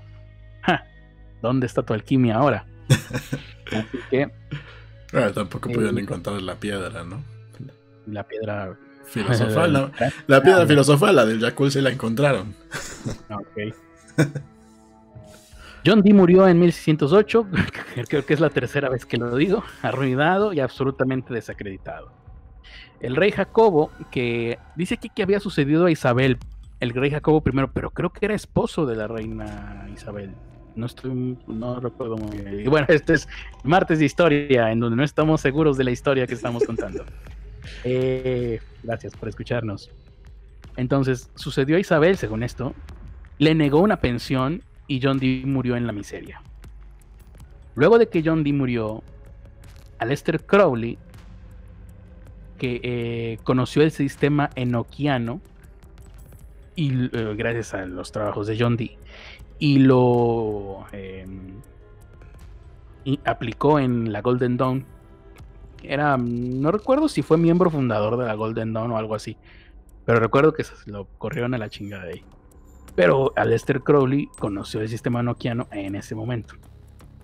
En el año 1900 ya, ya murió John Dee, entonces ahora estamos viendo lo que sucedió después de la muerte de John Dee. En 1900, Aleister Crowley comenzó a explorar su exploración por los éteres. Se me había olvidado decir que en el sistema eh, de, que había desarrollado John Dee, o que describe mejor dicho, existen 30 niveles de éter. ¿Qué significa esto? Absolutamente nada. es como decir que hay 30. No, el éter es un gas pero en aquel entonces se utilizaba la palabra éter como una sustancia mágica. Mágica, sí. Se, decía que se comunicaban a través del éter. De hecho, en las proto, em, historias de protociencia ficción, cuando los escritores eh, vaticinaban un sistema mediante el cual se podían transmitir imágenes y sonido a distancias largas, que es esto, la televisión, eh, lo harían por el éter. No recuerdo cómo es una, historia, hay una historia como de 1800, no sé qué, que decía, en el año 3000 se desarrollará una máquina que a través del éter podrá mandar una imagen y sonido y se podrá proyectar en un eh, en Europa, ¿no? De América hasta Europa. No estaban tan equivocados. Estaban bastante equivocados porque eso se logró hacer a mediados del siglo pasado allá. y, ellos pensaban que era hasta el año 3000. Bueno, sí. Bueno, en la, en la, en la fecha sí, pero, por ejemplo, el LCD podría considerarse un éter, eran líquidos que, no, no, no. que forman la imagen. No, pero es que eh, el éter era el medio de comunicación. Era como el Wi-Fi. Ah. Para ellos era el éter. A través del éter. ¿Qué es el éter? Sería la, las ondas radio. Sería el equivalente. Ándale, sería el equivalente a las ondas radio para ellos. Ah, a través del éter. Se como, eh, había 30 niveles de éter. Entonces, Aleister Crowley estaba, eh, a falta de algo que hacer, estaba explorando estos éteres. Em, ya a finales de la década, eh, bueno, eh, estuvo haciendo este recorrido por los éteres en un viaje progresivo hacia ese punto en el que el espacio interior y el exterior se hacen uno solo. Como te dije, lo que es arriba es abajo, el Kibalión, el alfa y el omega. Eh, el Tangananika y Tanganana. Eh, y retomó un, un, concepto que es babalón. Es un término enoquiano que significa retorcido. Ah, pensé que decías mamalón, ¿no? Así que significa chido. mamalón y era tomado. Que ha sido la, la, religión del arre o del hierro pariente. No, a, lo mejor eh, estamos hablando del, del, Bueno, de hecho sí, es algo retorcido, es algo raro, ¿no? Estamos hablando del contrario de mamalón, solo que no lo, no lo hemos ocupado. Tenemos mamalón y babalón. Ya tenemos babalón. Sí, hay que empezar a normalizar el uso de babalón. Hay que ver cómo lo Pero él tomó el término babalón o el concepto de babalón retorcido y lo, lo convirtió en uno de los conceptos más importantes del, eh, del telema que es la religión que se inventó por sus huevos, Aleister Crowley. No más porque sí. Apropiándose culturalmente, básicamente. Hacia lo güey. Eh, telema. Bueno, nos quedamos en Telema. El 6 de diciembre de 1909, Aleister Crowley y Victor Neuberg, que era su amante, amante de Aleister Crowley, estaban muy modernos los cuates Estamos hablando de una época todavía ni siquiera iniciaba la guerra de la revolución aquí en México. ¿eh? Eh, de hecho, en diciembre de 1909 apenas acababa de pasar el la gran inundación de ese año aquí en Monterrey que se llevó media ciudad. Invocaron al, aquí en esta, en esta, fue un ritual que hicieron en el desierto del Sáhara. Invocaron al demonio escucha bien, no se, no, se te vaya a hacer agua a la boca. Choronzón. no, no, choronzón, se, lo, estrellaron en los cachetos, ¿no? Ah, choronzón, choronzón. se agarraron a Lester Crowley y su amante hombre y empezaron a decir el choronzón. te voy a invocar el, choronzón, chiquitín. Vamos al desierto y ahí te voy a enseñar el choronzón, papito, dijo. a Víctor entre, entre, los dos se dieron choronzón. Oye, yo siempre escucho que citan a Lester Crowley y la verdad es que nunca estoy seguro de sus citas porque es inmamable leerte un libro de Crowley. No sé si lo has intentado. Es insoportable. No me acuerdo. Seguramente no. Pero sí, seguramente es insoportable. Pues porque era un güey riquillo que estaba aburrido y dijo, ¿qué hago? Ah, me hago, eh, creo el satanismo, yeah. Para que se asuste mi abuelita. Básicamente, son todos los satanistas, los modernos y en el pasado sí hacían un poquito más salvajadas, sí hacían sacrificios y la chingada, pero de ahora ya son Boy Scouts, la chingada. Ya.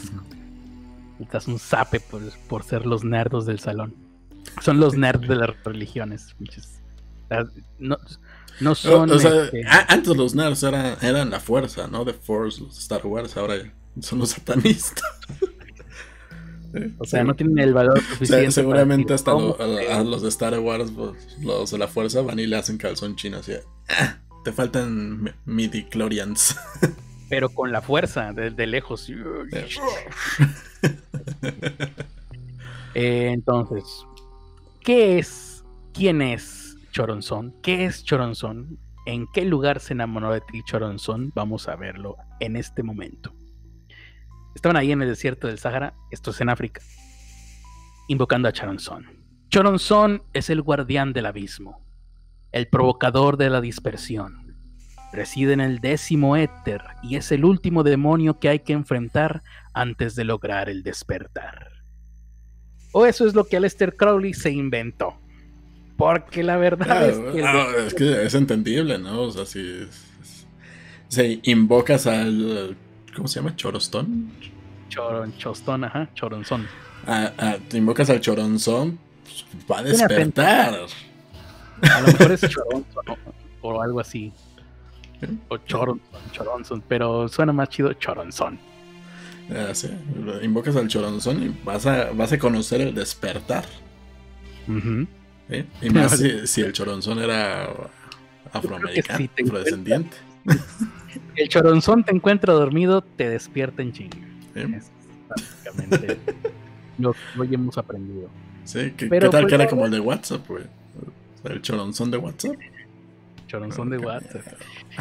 El, el, caso es que Aleister Crowley se lo inventó, se lo sacó de, no sé si ya existían las mangas en aquel entonces. Pero el demonio Choronzón sí, era una creación de John Dee y de, Edward Kelly, eh, su colaborador. Eh, ah, era Edward Kelly, ¿qué dije yo? Kelly tal, bueno, se cambió el nombre, el caso es que el güey fue el que la cagó y se chingó a John Dee. Bueno, ahora sí. Ellos dos inventaron esto. Y yo me imagino que fue una, creación conjunta, ¿no? Edward Kelly hacía como que estaba eh, en trance y John Dee escribía lo que se le daba su gana. Em, al igual que el sistema eh, enoquiano, también los éteres o Aetires, que es más o menos la pronunciación que yo deduzco de lo que está aquí escrito, son parte, sí, de la cosmogonía de John Dee, pero en realidad no tenían demasiada importancia, ni cho, ¿cómo te? Choronzón, ni los éteres, si acaso el sistema eh, de idioma enoquiano, pero nada más. Los éteres son un fragmento muy pequeño del grueso de la magia enoquiana y Choronzon en la cosmogonía original de John Dee era una manera de referirse o un sinónimo de la serpiente del Edén, la que tentó a Eva. Nada, tiene sentido. Choronzón, una viborota. Eh, una viborita, más bien. Entonces, Crowley estaba invocando, aunque él se inventó que no, el demonio no sé qué, Crowley estaba invocando a la serpiente del Edén.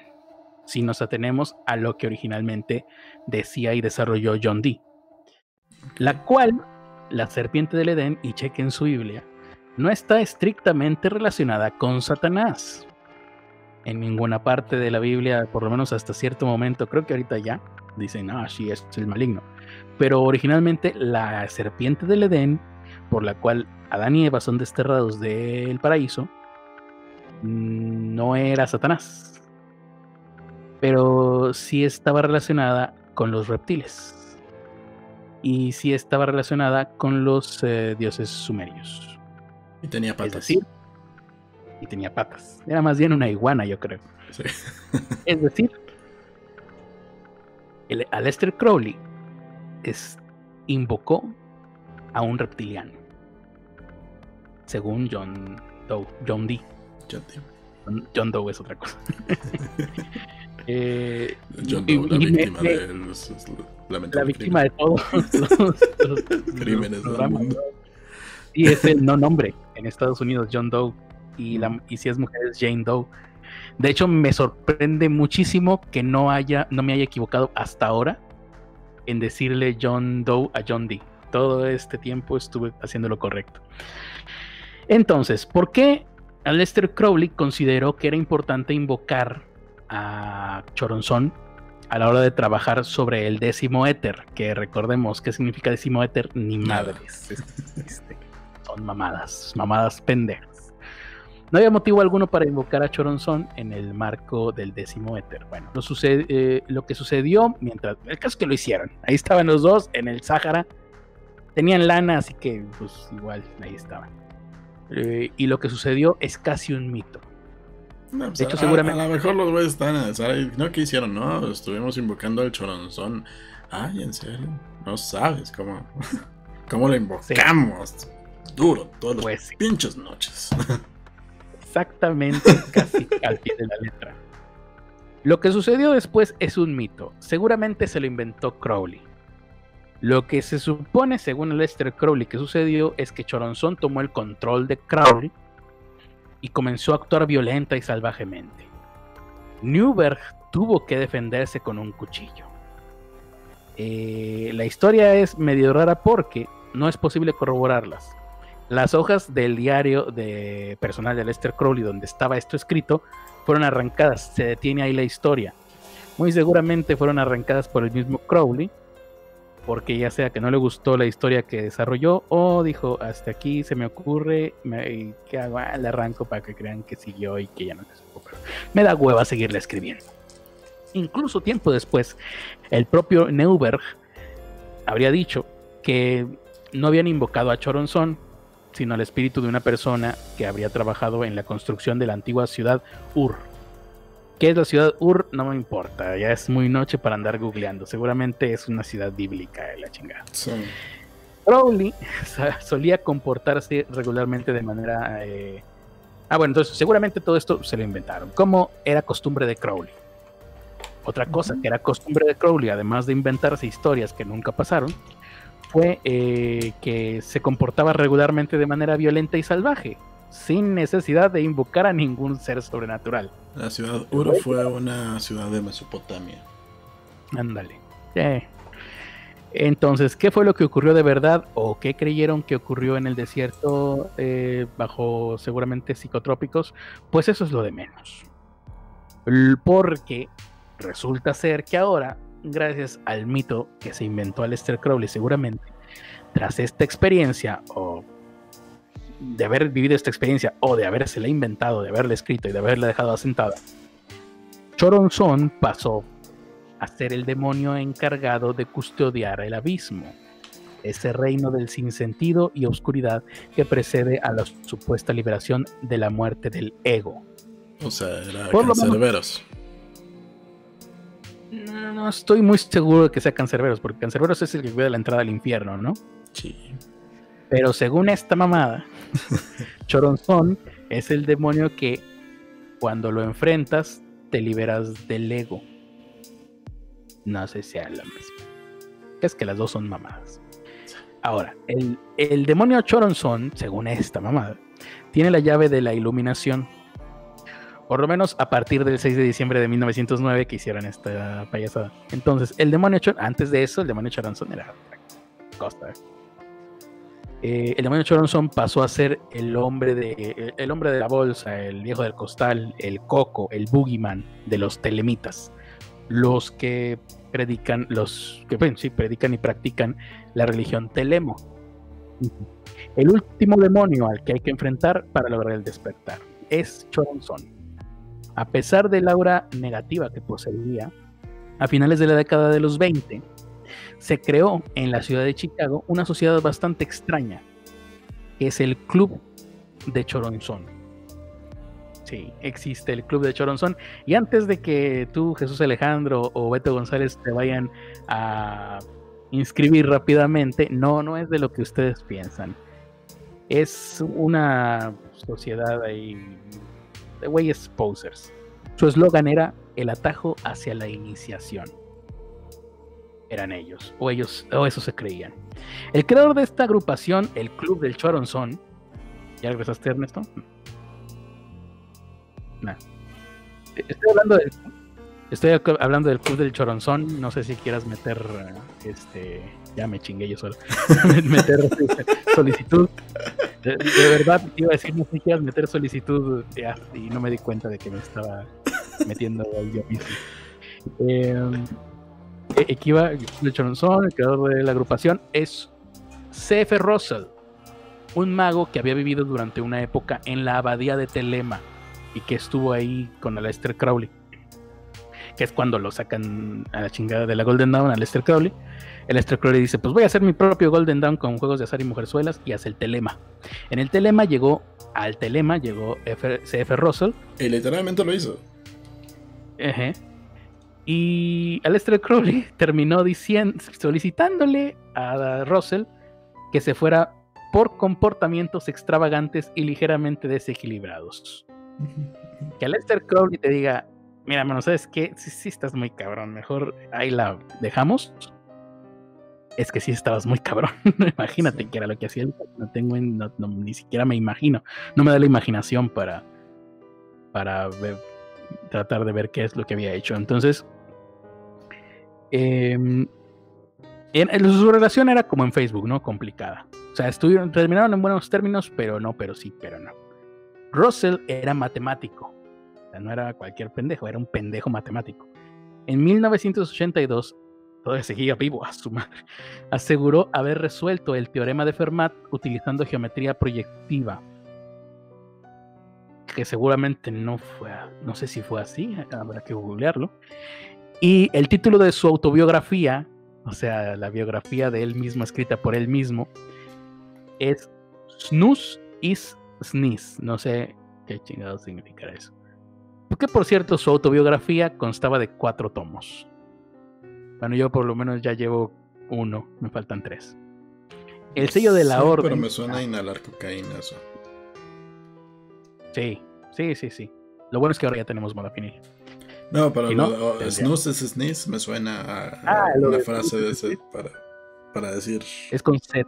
Snooze y sneeze. Seguramente sí, algo tendrá que ver. Ay, bueno, al final de cuentas, el club del Choronzón, que lo formó en la década de los 20, todavía sigue, por cierto. Em, y se convirtió en la orden del 333, la orden 333, que según, quién sabe de dónde sacaron esto, es el número de Choronzón. Según yo era el número, el número de Cristo, 333, pero bueno. Entonces, no sé qué chingados. La cosa es que Choronzón es la sombra. Esto es lo que ya reimaginaron estos güeyes, ¿no? Choronzón era la serpiente original, pero ahora Choronzón es la sombra, y la sombra es Choronzón. Y la sombra no hay que enfrentarla, sino reconocerla. Ok. A la gente que esté interesada en estos temas de esoterismo y la madre y la chingada, le sonará muy familiar esto. Esto es el arquetipo de la sombra. Y el arquetipo de la sombra fue un arquetipo que junto con muchos otros creó, o mejor dicho, propuso Carl Gustav Jung. Y creo que por primera vez fue en su libro del libro rojo. No estoy muy seguro ahí si alguien sabe de esto. Creo que sí, fue así. Entonces, el arquetipo de la sombra es básicamente la depresión, pero los güeyes que creen en estas mamadas dicen, ah, no, no estoy deprimido, es la sombra. Y a la sombra no se le enfrenta, sino se... Tú te conviertes en la sombra. Sino que se le da Son mamadas. Mejor médicate. Eh, regresando a Crowley, Luego de, y si, si tienes a la sombra, busca a un doctor competente, sí. A un doctor competente. No, ayuda a mis huevos, porque busca ayuda, la gente va a buscar, ay, sí, a mis amigos. No, ni nada, busca un doctor. Entonces, regresando a Crowley, luego de esta invocación de 1909, siguió tratando de entrar en contacto con estas entidades supernaturales. ¿Se acuerdan que yo les dije al principio que todo esto tenía que ver con el tema que vamos a ver el jueves de Paparruchas, que es el contactado que se fue de viaje a Venus? Sí. Recuerden, esto nos lleva a Venus. Ya casi estamos llegando. ¿Eh? Apuesto, que ya no se acordaban. Pues todo tiene que ver con todo, porque todo tiene que ver con pirámides y los números 333. Y la pirámide tiene tres lados y todo se conecta con el universo. Entonces, regresando a Crowley, siguió tratando de entrar en contacto con estas entidades. Durante una de sus incansa uno de sus incansables intentos por entrar en contacto con estos demonios, ángeles, reptiles, descarnados, a Crowley no le importaba lo que fuera. Eh, y se, basaba en todo tipo de, sí, y se basaba en todo tipo de técnicas. Algunas propias eh, de la teurgia, como invocaciones de, y encantaciones, e, encantamientos de antiguos espíritus. Y otras desarrolladas por él mismo, como el uso de drogas psicotrópicas y, digámoslo, actividades sexuales. Por eso es lo que te dije de ahorita que dijiste de que no, que estaban los dos en el desierto. Pues sí, estaban los dos en el desierto y seguramente pues eso fue lo que pasó. Es que también, eh, también eso es la parte inmamable de Aleister Crowley. Es como leer un güey que se agarró al Marqués de Sade y le puso, o sea, si el Marqués de Sade ya se espanta viejitas, le puso todavía más mamadas para espantar viejitas. A más viejitas, todavía más viejitas más liberales, pues también las espantaba. Sí. Y, el, es verdad, la, magia sexual existe. ¿Por qué? Porque alguna vez alguien dijo, ¿cómo le hago para coger? ¿Cómo le hago para Ah, pues digo que es magia, huevo. Y seguramente le funcionó porque se ha conservado hasta nuestros días. Existe la magia sexual, que se trata de güeyes que se ponen a tener sexo y dicen que eso provoca cosas. No sé, pero por si No sé, pero igual hay que probar, ¿no? Digo yo. Si alguna mujer ah, pensé que me lo estabas proponiendo. Y ah, caray. yo no le voy a la América como, como este Mauricio Clark. y si ustedes son seguidores de este podcast, les va a resultar bastante sobre. Estoy refiriéndome nada más a Beto González y a Jesús Alejandro si a ti, eh, si eh, a ti Beto González y a ti Jesús Alejandro te va a resultar familiar esto, porque ya hablamos de esto hace como un año o dos años, no sé. Aleister Crowley. En sus prácticas de tratar de entrar en contacto con eh, entidades utilizando técnicas variadas entre las cuales se encontraba lo que él aprendió del lenguaje enoquiano de John Dee fue que entró en contacto con una entidad de cabeza grande, la de acá, la del cuello. Y un solo ojo.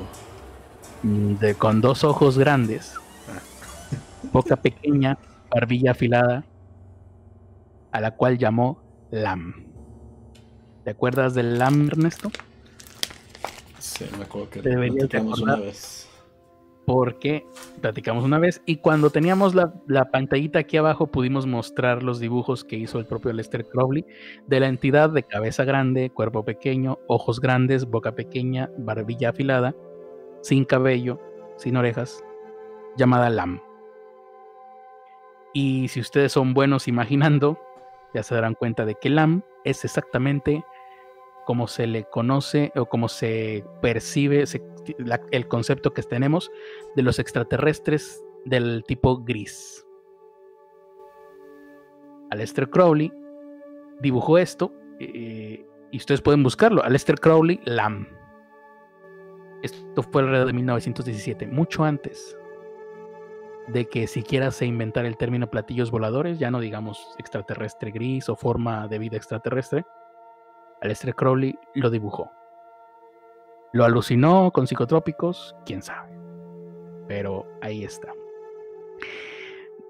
Algunos años después, dos de los discípulos de Aleister Crowley, Jack Parsons y L. Ron Hubbard, el creador de la cientología, eh, en 1946, cuando todavía no creaba la cientología, estaban realizando trabajos de Babalón de la eh, religión Telema.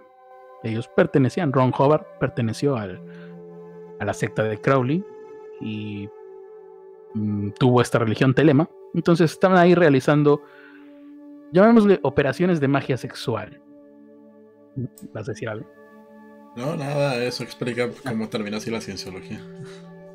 Ah, lo, que pasa es que cada vez que abres el micrófono se escucha, entonces yo pensé que ibas a decir. Em, no, lo, estuvieron haciendo. Lo, que sí me imagino es entonces toda esta gente que mama, mama tanto a Crowley, pero le tiran mierda a la cienciología, le están tirando mierda a Crowley también, ¿no? Porque mucho de lo de la cienciología supongo que se basa en los rituales de Crowley. Pues más bien ahí sería un fenómeno de, ay, este es el true y lo de ahora son posters y ya no hay sectas como las de antes, ya no, como los hard, eh, los true hard metal y chingadas así. Ah, el chido era Crowley, este güey era su, su alumno y, y, no la, y no la rifa. O sea, si, Entonces, si, es, la secta de sus amigos, está chido, pero si es la otra, no. Ah, ajá. Pues puede ser. Ok. ¿Te refieres a Anton Lavey o qué chingados? No, o sea, es, que, es que he escuchado a varios que defienden a Crowley cuando el comportamiento que tenían era básicamente sectario. Sí, eran sectarios y, y, era, y eran privilegiados y, y eran pretenciosos. Y ninguna de las madres que hicieron tuvo efecto. Eso, eso sí se los puedo asegurar. Em, entonces, ¿en qué estaba yo? Ah, sí, durante 11 días estuvieron haciendo em, rituales de magia sexual. No, no investigué si entre Jack Parsons y Ron Hobart o, con mujeres, mm, no sé, es posible, hay la posibilidad es en ambas. Eh, pero 11 días estuvieron ahí, chingada, chingada. No sé, me imagino yo que se tomaban descanso, se ponían a leer, iban a dar un paseo, a caminar, a estirar las piernas, porque 11 días está cabrón. Durante, y, al estar durante 11 días haciendo esta ah, magia. Cuando menos hubiera estado ventilado, ¿no? Porque a estar cabrón el olor. En aquel entonces no, tampoco los sistemas de ventilación no eran como los de ahora, en fin. Supuestamente abrieron el mismo portal que había abierto Aleister Crowley con sus trabajos de Alaman, Alamanta. Ya ¿Mm? me acordé de esa. sí, sí, sí. Esto sucedió en el año de 1946, gente. En ese momento aún no había sucedido Roswell, no había sucedido ni madres. Fue hasta un año después, el 24 de junio de 1947, que se celebra, por cierto, el Día de la Ufología, el 24 de junio, porque el 24 de junio de 1947 es la primera ocasión en la que hubo un avistamiento de platillos voladores registrado por lo menos en la época moderna. Este avistamiento eh, lo tuvo el en aquel entonces aviador Kenneth Arnold, que con el tiempo se convertiría en el padre de la ufología. Kenneth Arnold creo que estuvo vivió hasta como los 82 o 92, no me acuerdo cuál de los dos. El caso es que pues hasta un hasta después de que supuestamente y está registrado que Jack Parsons y Ron Hobart abrieron este portal, se empezaron a dar estos avistamientos. El mismo, portal que abrió Crowley y que Crowley muchos años antes, ahí sí que 30 años antes, sí, del 47, en el 1917 Crowley vio a un gris, lo que a todas luces es un extraterrestre de la raza gris. Esto puede significar que Jack Parsons y Ron Hobart, al ser discípulos pero menos avanzados, obviamente naturalmente, que Lester Crowley, abrieron el portal y lo dejaron abierto o algo salió mal. El caso es que muy mm, podría ser este portal sea este tipo de portales, mejor dicho, sean los mismos de los que habló John Dee, los cuales él también incluso habría abierto. Porque John Dee no ahonda en detalles, no nos dice cómo eran los ángeles. Los ángeles bien podrían haber sido pequeños, de cabezas grandes, ojos grandes, nariz eh, boca pequeña, nariz pequeña y barbilla puntiaguda, afilada. Lo que lo único que nos decía era eran seres, seres no humanos que irradiaban luz y que le hablaban a él en un lenguaje que no era el humano y que él tuvo que descifrar. Entonces, ¿será acaso entonces que ahora lo que tenemos ahora como extraterrestres bien podrían ser que John Dee abrió el portal a los extraterrestres o que Jack Parsons y Ron Hobart abrieron el portal a los demonios? de Satanás. Y lo que nosotros vemos como extraterrestres en naves voladoras en realidad son demonios del infierno. O lo que en la antigüedad veían como demonios del infierno en realidad eran extraterrestres en naves voladoras. Bueno, en realidad todos son mamadas. En realidad todos son cosas de gente que estaba alucinando con psicotrópicos, porque desde siempre el ser humano ha alucinado con psicotrópicos. Ahora, tú dirás, sí, bueno, estos todos son mamadas. Hmm. no todo. Como te dije, aquí más o menos ya terminamos el tema del día de hoy. Nada más unas pinceladas finales. Ah, y bueno, te decía, a final de cuentas todo esto nos lleva a que eh, John Dee tiene que ver con la apertura de estos portales por los cuales salen extraterrestres tal vez, o demonios, quizás, que entran en contacto con otras personas, al igual que en su momento entraron en contacto con John Dee. Y esto podría ser el caso que vivió Salvador Villanueva Medina, el primer contactado mexicano y uno de los primeros sudamericanos, que en 1953, si la memoria no me falla, fue tomado por extraterrestres muy parecidos a los que al que dibujó eh, Aleister Crowley y a los que se reportan posteriormente en, en, eventos como Roswell y la chingada. Ellos se encontraron con este hombre salvador y se lo llevaron a un planeta que parece ser que es Venus. Pero eso lo vamos a saber hasta el jueves de paparruchas condenados. Nada más unas últimas pinceladas decías, bueno, esto pueden ser mamadas. Como te dije al principio, los efectos de John Dee se pueden ver hasta nuestros días. Porque hay una cosa muy curiosa y es que John Dee tenía una firma. Como buen matemático en aquel entonces, era un numerólogo. Y la gente, pues como se aburría de la vida, eh, le empezaba a dar significados a los números, y ya sabes cómo es la numerología, que lo sumas y que lo y que la chingada. Entonces John Dee tenía una firma en número. Firmaba sus cartas a la reina Isabel I como, adivina cómo, nunca vas a poder dar. es una pregunta. No. Pero si eran tres números. No. Uh, es imposible. Ni yo, ni yo, no lo hubiera sabido. 007. 007. 007. Al servicio de su majestad. Esta es la firma de John Dee. ¿Cómo carambas llega a nuestros tiempos? James Bond, ¿qué tiene que ver? Sí, sí tiene que ver. Sí hay sí. una línea conductora. Porque eh, sus, sus, comunicaciones con ángeles fueron retomadas por Aleister Crowley, como ya te dije, uh -huh. para la, por parte de la Golden Dawn y la chica. En determinado momento, Aleister Crowley tuvo tratos con, Alemania, con la Alemania nazi, específicamente con Rudolf Hess, uno de los eh, manos derechas, tenía varias manos derechas, eh, Hitler. ¿Por qué?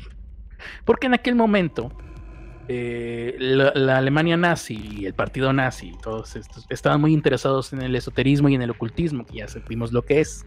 Sí. Porque con esto creían, bueno, estás en medio de una guerra, no vas a quitar ninguna posibilidad. Tienes un montón de científicos que están haciendo bombas y cohetes y la chingada. Y por otro lado, pues si puedes tener un montón de esotéricos que te pueden estar embrujando a los, al contrincante, pues bah, por, por no dejar, lo, lo, hacían. Entonces sí, hay el esoterismo y el ocultismo, sobre todo el ocultismo, está muy ligado al partido nazi y a todo el movimiento nazi. Aleister Crowley fue uno de muchos de ocultistas que se acercaron al Tercer Reich. Pero Aleister Crowley era inglés. Estaban en guerra con, con Inglaterra. ¿Cómo un inglés iba a ayudar a la Alemania nazi? Bueno, se especula Ah, la, la, la, guerra con Inglaterra ya es casi al final también. Pues sí. Se especula que Sir Ian Fleming, futuro autor de las novelas de James Bond, pero en aquel entonces trabajaba para la inteligencia naval de Inglaterra, envió a Aleister Crowley para colaborar con los nazis o para que les diera información falsa o para que él robara infor la información que pudiera. De hecho, es algo que también se, me olvidó incluirlo, pero a John Dee también eh, por revisiones actuales que se hace de la historia de John Dee, se cree que John Dee era eh, espía. No se sabe si para la reina Isabel o para quién demonios, pero mucho... Un ocultista es una fachada muy buena para un espía. Y porque viajan por todo el mundo y, hablan con gente y la gente les puede contar cosas, ¿no? Es como las prostitutas. Y a las prostitutas también se les cuentan cosas, ¿no? Los ocultistas también. Se sospecha eso de John Dee, se sospecha eso de eh, Aleister Crowley y se sabe de hecho que esto hizo em, Uri Geller, el güey que doblaba cucharas. ¿Cómo chingados es posible que un güey que doblaba cucharas haya recorrido todo el mundo? De verdad, es que a todo el mundo le, le interesaba que Uri Geller fuera a sus programas de televisión a doblarte una pinche cuchara. No, Uri Geller fue apoyado por la CIA, o no me acuerdo, no, por el Mossad, porque Uri Geller era israelí, es israelí, sigue vivo. Entonces, muy seguramente agencias de inteligencia o de contrainteligencia de aquí o de por allá lo utilizaron a él y seguramente a mucha gente, porque en, aquel, en aquella época, curiosamente, había muchos como Uri Geller. Uri Geller le dio la vuelta varias veces al mundo. Creo que hasta se acostó con una primera dama de México. Quién sabe cómo estuvo el asunto ahí. Pero bueno, eh, se sospecha y creo que casi se tiene certeza de que Uri Geller sí fue un espía o contraespía, no sé exactamente. Entonces, se antoja muy posible que, eh, bueno, eh, Aleister Crowley ella haya ido con los nazis a eh, que, por cierto, entre sus éxitos estaría, en los éxitos de Lester Crowley, la detención del dirigente Rudolf Hess, del dirigente nazi Rudolf Hess. Otras teorías dicen que era un contraespía de los nazis y que sus expediciones a la montaña, recuerden, hablamos hace mucho tiempo de Lester Crowley, era un montañista, en realidad eran misiones eh, pues para poner antenas o para hacer, no sé, algo que se tenga que hacer eh, en, estos lugares, ¿no? Sabes, este tipo de, transmisiones de radio, ¿no? Que se sabe que todavía a la fecha hay estaciones de radio que nada más dicen números. Bueno, esas antenas están escondidas en quién sabe dónde carambas. Son difíciles de encontrar, o por lo menos lo eran en aquel entonces. Por eso tenías que hacer este tipo de cosas, ¿no? Montañismo, cosas así. Era sospechoso, bueno, si lo quieres ver desde esta óptica, tiene sentido. Eh, lo importante aquí. Ah, y ya me acordé, otra, este no lo tenía aquí, pero lo recordé.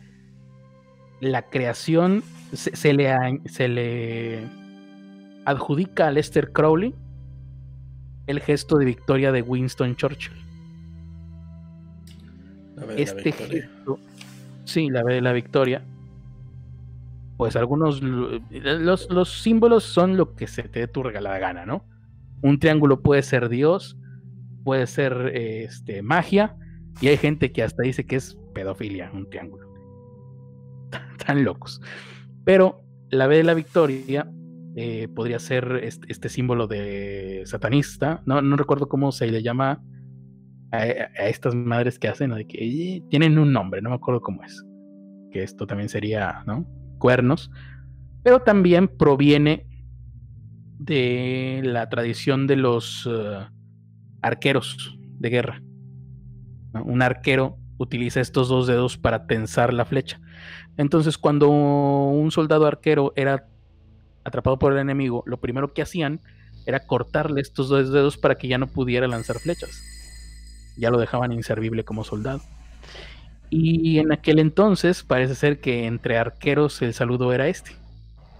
Se identificaban entre ellos mostrándose que tenían todavía sus dedos útiles, funcionales a la guerra. Eh, eso parece ser que sí está, no sé si está comprobado que es de Aleister Crowley. otra teoría es que, bueno, Winston Churchill fumaba todo el día, entonces siempre tenía los dedos así, aunque no trajera un cigarro en medio. Entonces, algún este, alguien de su propaganda le dijo, anda usted con con los dedos siempre así, este, pues diga que es la señal, un símbolo, que, es de victoria. Porque la gente ya empezaba a darse cuenta de que traía así los dedos todo el día el señor. Por, costumbre. y, si es más, creo que tú en algún tiempo fuiste fumador, Ernesto, no sé si a ti identificado manías de se te quedan este tipo de manías. Ándale, sí, sí. Sí, que a mí me lo dijo un amigo que, tenía también esa costumbre, decía, traía así, aunque no trajera cigarro. Sí, trae, los dedos pegados por todo. sí, sí, sí. Entonces, pues parece ser que es. Pero aquí lo interesante es. Entonces, Ian Fleming tuvo contacto con Aleister Crowley. y supo de todo, todo esto eh, que se conecta a John Dee por conducto de Lester Crowley. Entonces, el 007 de James Bond, numerológicamente hablando, significa algo. Porque James Bond también está al servicio de su majestad. Sí. 007. ¿Qué otras cosas nos está ocultando Ian Fleming? Y bueno, hasta este tipo de cosas que incluso podrían parecer eh, pues, tontas, ¿no? Sin, sin, sin mucho significado. Hasta ahí está reflejada la vida de John Dee, que vivió entre 1500, en el siglo XVI, vaya. Y hasta ahorita seguimos viendo las cosas que hizo. Ahí está. Ahora sí, vamos a leer los comentarios que nos hayan podido dejar. Sí, vamos a ver qué nos dejaron. Eh, creo que creo que no leímos muchos cuando llegamos, ¿va? No, creo que no. Bueno, Jesús Ramírez dice hola guapos, Desde Fulano dice buenas noches, Raúl Raúl dice hola, Skindesim dice ya le pensé que ayer me darían mi regalo, o sea su podcast, lo esperé pero no hubo. Culpa Telmex, nos puso .05 de... No, .5 megas para poder transmitir. Ahorita ya, ya nos lo subieron de nuevo. Ya tengo aquí donde nos quedamos de Gran Tifino, dice ya entré a Facebook y si están transmitiendo. Bueno, pues saludos a toda la gente de Facebook. Si estamos transmitiendo, entonces creo que no tenemos comentarios. sus comentarios. En, Facebook tenemos a Corazón Noble, dice saludos Critter. Y Jesús ah, Ruiz Román dice saludos desde Coatzacoalcos, Veracruz. Saludos. Perfecto. Madison Gard acá en YouTube nos dice, espero que ese comercial de Didi les traiga dinero. Sí, a mí también siempre me salen comerciales de Didi nada más. No entienden que no uso taxis. Em, el anónimo sonriente, saludos. Buenas noches, jóvenes. Discúlpenme, con permiso voy pasando a mi asiento. Gracias, es el anónimo sonriente. Eh, creo que el anónimo sonriente hace videos de esto, ¿no? De esoterismo, ocultismo, cosas así.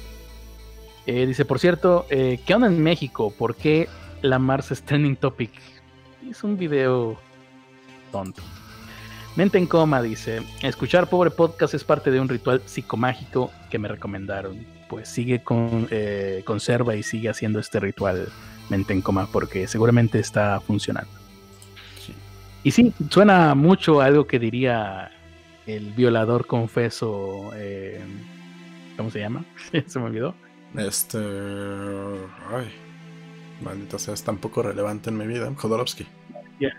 Alejandro Jodorowsky, sí. Suena lo que diría, defeca en la cabeza de tu madre y mientras escucha Power Podcast. Sería un, acto de psicomagia que él recomendaría a la gente hacer.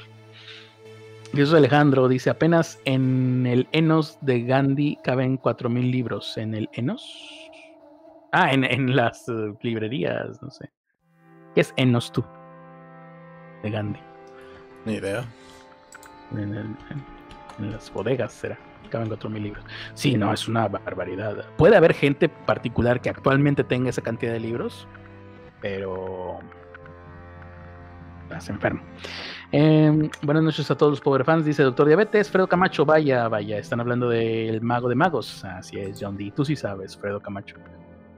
Dije John D, sí, ¿verdad? no dije otra cosa. ¿Quién dice, yo rayé a la mía con una roja, con una roja. Eh, dice Madison, no sé de qué habla. No, Madison Gar dice, tenían que decir Soiga y demonios justo cuando apagamos. Así es, mal porque, bueno, para este entonces ya pasó con como hora y media, pero qué miedo vas a sentir, o ya sentiste, bueno. Jesús Alejandro, ya no les pude escuchar por hacer plática con el pasajero. Bueno, lo seguiré escuchando hasta que me vuelvan a interrumpir. Está bien, Jesús, tú haz plática con el pasajero.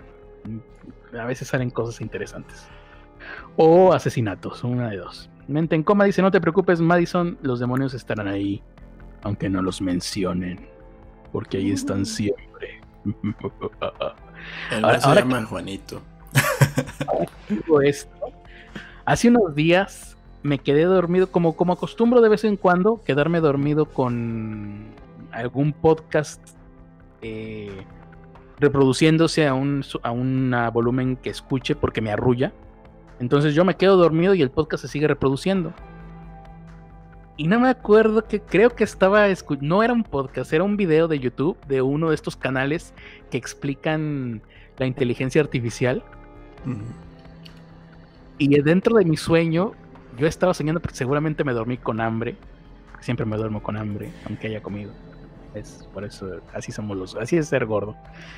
En mi sueño estaba yo tratando de estaba dentro de una tiendita, ¿cómo se llama? Estanquillo estas tienditas que no son eh, ahorrerá ni nada. Estaba en una tiendita de la esquina y veía yo que tenía una bolsa de fritos. No sé ni siquiera sé qué fritos eran. eran. Pero no tenía banda con el precio. Y yo, como no los identificaba, le preguntaba a la persona, el que estaba en el mostrador, cuánto costaba. Y la persona en el mostrador estaba diciéndome dentro de mi sueño lo que yo estaba escuchando del video donde estaban explicando cómo se programaban las inteligencias artificiales para que hicieran no sé qué madre. Y en mi sueño yo me acuerdo que estaba ansioso porque me dijera cuánto costaba, porque quería comprar fritos, porque tenía hambre, y el güey del mostrador explicándome cómo funcionaba un algoritmo de inteligencia artificial. Ese fue mi sueño. Pues lo más esotérico que me ha pasado últimamente. Eh, Jesús Alejandro, bueno, soy ah, bueno, eh, ah, leo unos más y ya sigues tú. Dice Jesús Alejandro, la opción que tiene a Hellraiser, Pinhead. Eh, Critter, el Critter obviamente, Red King. Caramba, me encantaría. Voy a tener que volver a, volver a ver este episodio para saber en qué momento están surgiendo los comentarios. Lo de era el Critter obviamente era acerca de la entidad que cuando hiciste las preguntas de opciones múltiples ah, es un ángel, es un demonio, es... Bueno, eso, esa opción faltó, sí, seguramente era yo. A partir de aquí ya puedes seguir tú. Ok. Raura dice, John Dee sufría de abuso por Amber Heard, que no los engañan. ¿Ese era John Doe? ¿O estoy perdiéndome de algo? Ahí nos quedamos que... Mm, o sea, me suena el, Amber, Amber Heard no era la... No sé. Hay que ah, ya, ya, ya. Ese es John Wick, dijo este Johnny Depp. No, ah, Johnny Depp. Sí, Johnny Depp. Juan de Pepe. Sí. Mente como dice. ¿Y por qué me suena Amber Heard? Ha de ser alguna sacerdotisa. Pues sí, es una sacerdotisa demoníaca. Sí. Ventencoma dice que él ya es sandólogo después de que escuchó opinología. Muy bien. Pero tienes que ser por, parte de los Powerminatis antes de ser sandólogo. No me ha dado tiempo de escuchar. Tendré que escuchar alguno. ¿Alguno que me recomiendes? ¿Tú has escuchado opinología? Sí, el uh, que hablan de sectas. Ah, hablar, escuchar, buscar ese. Sí. bueno, no hablan de sectas, hablan de coaching. Es lo mismo. Jesús Alejandro Ramírez Campos dice, cuando te da el telele es porque te uniste al telema. Exactamente. Pero el telele es como telele mucho, ¿no? O sea, sí. Aquí dice un chorizón. ¿Qué es mejor? ¿El chorozón o, un grupo de posers en fuga. Y el 75. 75 50 83 9 es el número de René, de calle 13. Ah.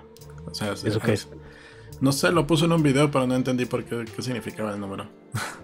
Ah, el güey de calle 13 es el que todo el mundo está diciendo, ay, pobrecito, es millonario y está triste. Mm, ¿O eso? Sí no sé, no, me ha tocado ver un pobrecito es millonario y está triste, me ha tocado más ver así como güeyes que ponen canta culero, es un pendejo, bla, bla, bla, bla. pero hay un Depresión comercial, así como, güey, qué pedo, todo viene en casa. Ah, pero, o sea, sí, sí, sí, has visto el meme este. Sí. Ah, sí es el güey de ese meme de, ay, es una canción triste. Que dijo, ¿no? ¿Cómo era? Una noche estaba después de un concierto y me quería tirar por la ventana y le hablé a mi mamá. Es ese, ¿no? Ajá. Y al día siguiente escribí esta canción, que ni la he escuchado ni la escucharé. Pero yo digo, ahí falta una parte de la historia. Generalmente la gente que se quiere aventar por la ventana es porque están en un estado, eh, ¿cómo se llama esto? Mm, psicótico. Psicótico, sí. Eh, y, y, no sé, detonado por qué. Por algún psicotrópico, por alguna cosa, se le pasaron las cucharadas de algo. En parte pueden ser los psicotrópicos, pero acuérdate que eh, si está, él sí está en el ambiente que es de amenazas y, y pedos con gobierno y pedos con chingo de gente. Ah, o sea, es mexicano. es pues mexicano y vive. Es puertorriqueño. es mexicano y vive en. ¿Cómo se llama? En, en Tamaulipas. pues es puertorriqueño y pues sí, más o menos. parecido. Eh, dice, yo soy fantasmón, pero te sigo desde hace años, maestro. Ok. Doctor Diabetes dice, choronzón, suena similar a chorizón. ¿Coincidencia? No lo creo. Pues no. Carlos, que no tenga vida social no quiere decir que obviamente recuerde a Lam el Gris y que hasta Ozzy Osbourne le hizo una canción a, a Crowley. Ok. Ahorita fuera del aire te voy a decir algo que se me ocurrió que tenemos que hacer respecto a eso. Sim dice: Yo no tengo vida social y se me olvidan la mayoría de esas cosas. Doctor Diabetes, investigar haciendo el delicioso. Esa secta sí me convence. Por cierto, la sombra de John no es la depresión, la sombra es aquello, aquello tuyo que niegas. Sí, de hecho. Pero eh, recordemos que detrás de una depresión hay un... ¿Cómo que qué chingados decía la moglia? Ya se me olvidó. Detrás de la depresión hay frustración. Y la frustración viene de la diferencia que hay entre tu yo real o tu, el yo que tú percibes y tu yo que desearías ser, algo así. Según esta versión.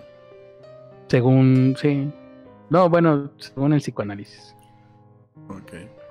Johnson dice: Ah, de esas historias es de donde Alexander Bachman sacó que los aliens grises eran demonios de otra dimensión. Muy seguramente. O de algún otro, o de alguien más que lo, que lo retoma y que lo, que lo está desarrollando más. Porque Alex Bachman tiene un chingo de basura en su cabeza. Dice Jesús Ramírez, dice, eh, Técnicamente los demonios al no venir de la Tierra son extraterrestres. Claro, igual que las deidades como la Virgen de Guadalupe, la gente que cree que es guadalupana, que cree en la Virgen de Guadalupe, creen extraterrestres. En un extraterrestre, por lo menos. Pero los demonios más bien serían ultraterrenos, ¿no? Porque están. El infierno está hacia abajo, hacia el centro de la Tierra. Siempre y cuando sigas esa idea de que el infierno está en el centro de la Tierra, pues sí, serían intraterrenos o intraterrestres. Pero creo que ya ninguna religión considera que el infierno esté físicamente en el centro de la Tierra, de la misma manera que el cielo o el paraíso tampoco están físicamente a 20 kilómetros de altura. A menos que creas en el Gaia, que entonces eh, tu energía cuando te mueres al final regresa justamente al centro de la Tierra a seguir implosionando una y otra vez. Y, hay muchos movimientos neopaganos que creen en, esto de la Gaia, pero ellos no considerarían que los seres intraterrenos son demonios o seres negativos, por decirlo así, serían seres positivos.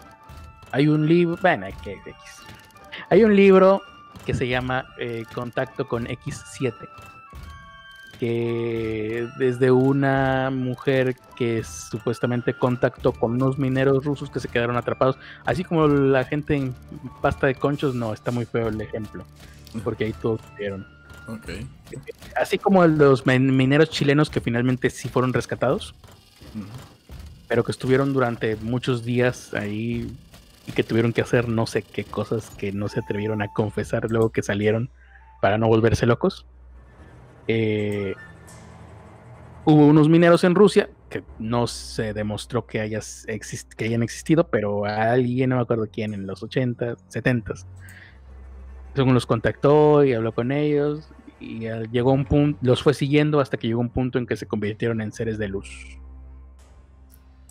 Por mis huevos. Ok. Me recuerda, um, ¿cómo se llamaba esta historia?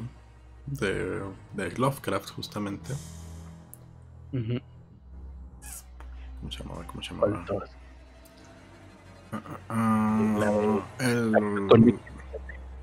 de Lovecraft. La transición de Juan Romero. Que también es de Juan Romero, de las menos conocidas. También es de un. muy poco conocido, no me suena de nada. Es de un minero mexicano. bueno, el minero no, no, especifica dónde es, pero el, el coprotagonista es mexicano. Sí. Que, pues básicamente en una cueva dentro de una mina encuentran una, un foso sin fondo donde se donde está la puerta hacia pues ah, es más bien hacia, hacia el mundo de los sueños, pero ahí lo ponen como la puerta hacia otra dimensión donde están los dioses, los dioses ocultos, y se escucha ahí el corazón de Huitzilopochtli. Ah, Huitzilopochtli. Sí. Lovecraft. Lovecraft. No sabía que Lovecraft hubiera conocido la mitología azteca. Eh, está, está muy raro porque creo que eso es, Creo que es la única historia donde se menciona a algún mexicano o algo por el estilo. Pero eh, lo que está detrás de esta historia está también como muy raro porque él se negaba a publicarla. O sea, se negó por muchísimos años, casi hasta que se murió se publicó esa cosa. Ah. ¿Por qué se negaba? No lo sé. Esa es la duda. ¿No era racista la historia? ¿No? Para, eh, O sea, sí podría ser racista, sí puede considerarse levemente racista hacia los mexicanos un poco. Pero no. O sea, para el contexto histórico en el que vivían, no era no era nada comparado con lo que se decía en ese entonces.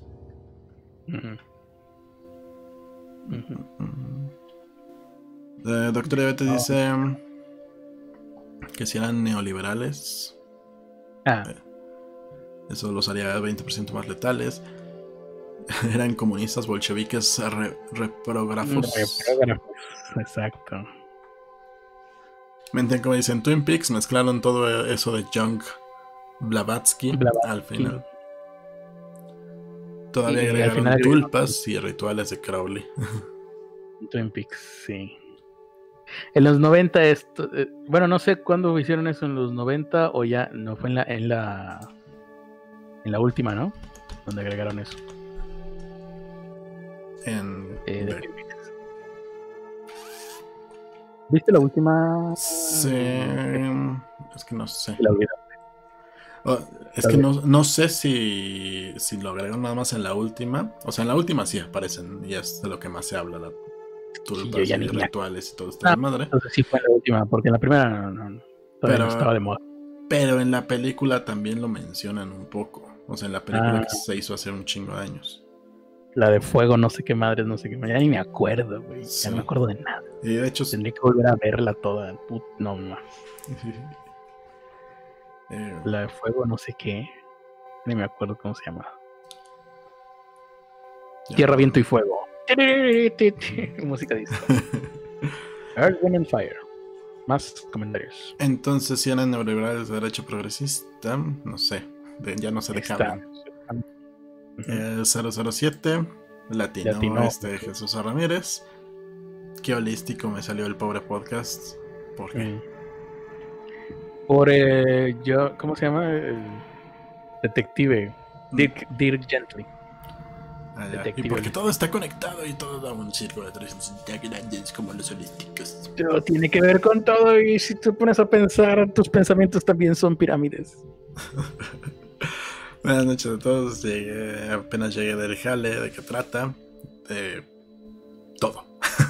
De todo, la teoría del todo, como todo es cierto con todo. La Biblia con una eh, arroja. ¿Esto de qué es? Mm, No sé, tal vez se preguntaba si eh, el libro rojo de Carl Jung, no creo, creo- no me acuerdo si tiene una A roja. Creo que alguien nos puso que le había puesto una arroja a su, a su Biblia. Pero no encuentro ¿sí? ese. Cuando tú estabas diciendo que tú le pusiste este libro en el Sí. que no creo. Escuincle mamila. Pues, si, si me encontrara a un escuincle como yo lo era en aquel entonces, creo que sí le hubiera dado, sí me daría un zape a mí mismo.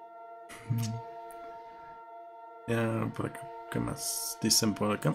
Casear dice gracias por acompañarme en, en mi trabajo. Buen podcast el de hoy. Gracias, Casear. Espero no tener parálisis del sueño esta noche otra vez. Esperemos que no. Y si sí, No tiene nada de malo que hacer, nada más lo tienes y ya. Acostu- te acostumbra, acostúmbrate, al contrario, de, "Ay, ah, qué bueno que me dé. Entre más seguido te dé, más fácil te acostumbras.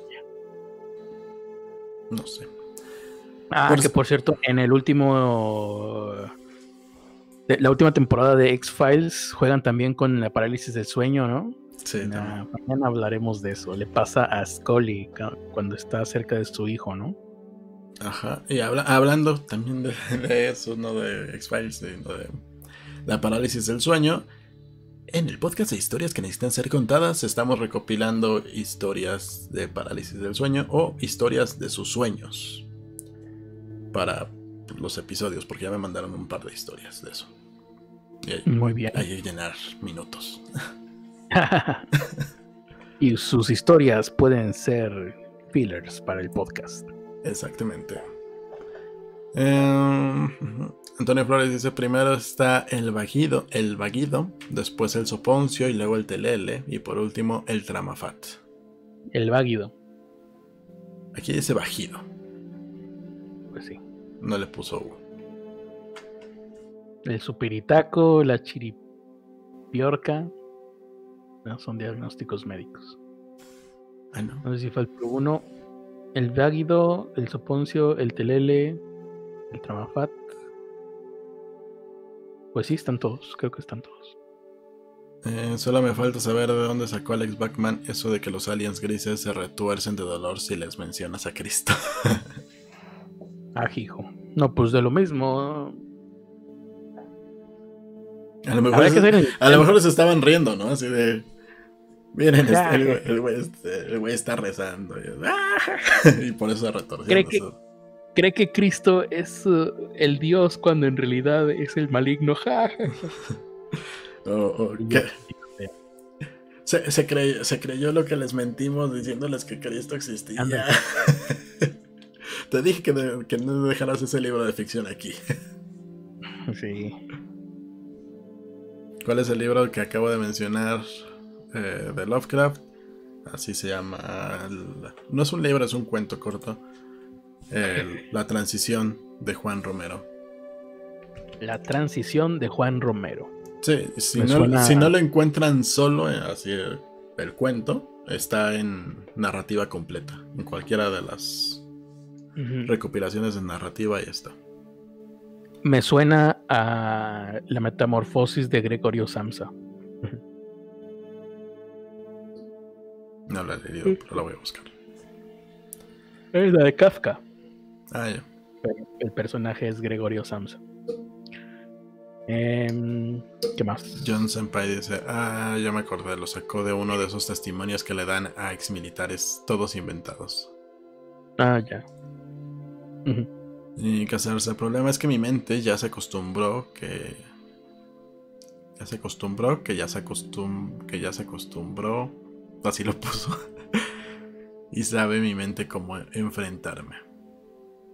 Ah, que, que su mente ya se acostumbró a que, a que él ya se acostumbra a, los, a las parálisis del sueño y sabe cómo enfrentarlo. Pero eh, no, no es como que tu mente esté activamente en contra tuya, nada más sucede y ya. De lo contrario, entonces sí estás canalizando con Satanás. Pues tam- también depende. el- el- Cuando, cuando estás en el estado de parálisis, a mí tiene muchos años que no me pasa desde que estaba chamaco, creo. Pues cosas que son comunes como las sombras te empiezan a parecer aterradoras. No, no, las sombras, o sea, las ves, aunque no estén ahí. También. Bueno, a, mí lo que recuerdo que me pasó es que veía la figura de una persona. Sí. Y, ya que se me pasaba la parálisis, seguía viendo la figura de la persona, solo que pues, eran las sombras de la ropa mal acomodada o cosas por el estilo. Ah, ya, sí, sí. Y sientes, sientes las presencias. Es un maestro que te está dando energía. No, Critter. Eso, eso, eso te dijo. Eso te dijo el maestro, pero no te estaba dando energía. Eso fue un delito. Tenías que haberlo denunciado. Sí. Ahora a la son todos los comentarios. Eh, muchas gracias por habernos escuchado. Ah, no, faltan los uh, productores. El día de mañana hablaremos de ficción y será dedicado a los expedientes secretos X, temporada 11, 10 y 11. Sí. ¿Sabes qué? Yo creo que deberíamos de, limitarlo a solamente los episodios que nos hayan gustado, ¿no? como... O, comparar, ¿no? Hacer la comparación de, ah, pues me gustó este, este, este, por este. Y tú también, pues ah, me gustó este porque soy maricón y no sé Pues más bien, o sea, si, si no tenemos mucho que decir, nada más lo descartamos en chinga. Porque los primeros y los últimos son los que tenemos que explayarnos en esos. Los demás, pues son rellenos, son mini historias. A mí me encantó el de. El del reptiliano y el del mm, efecto Mandela. Porque se me está olvidando, no sé. Eh, esos dos. Y son, de comedia. El efecto Manguela. eh, dice que sea que tiene mucho Inception. Eh, eso es lo que le, le, sucede y le asusta no saber que es real o no.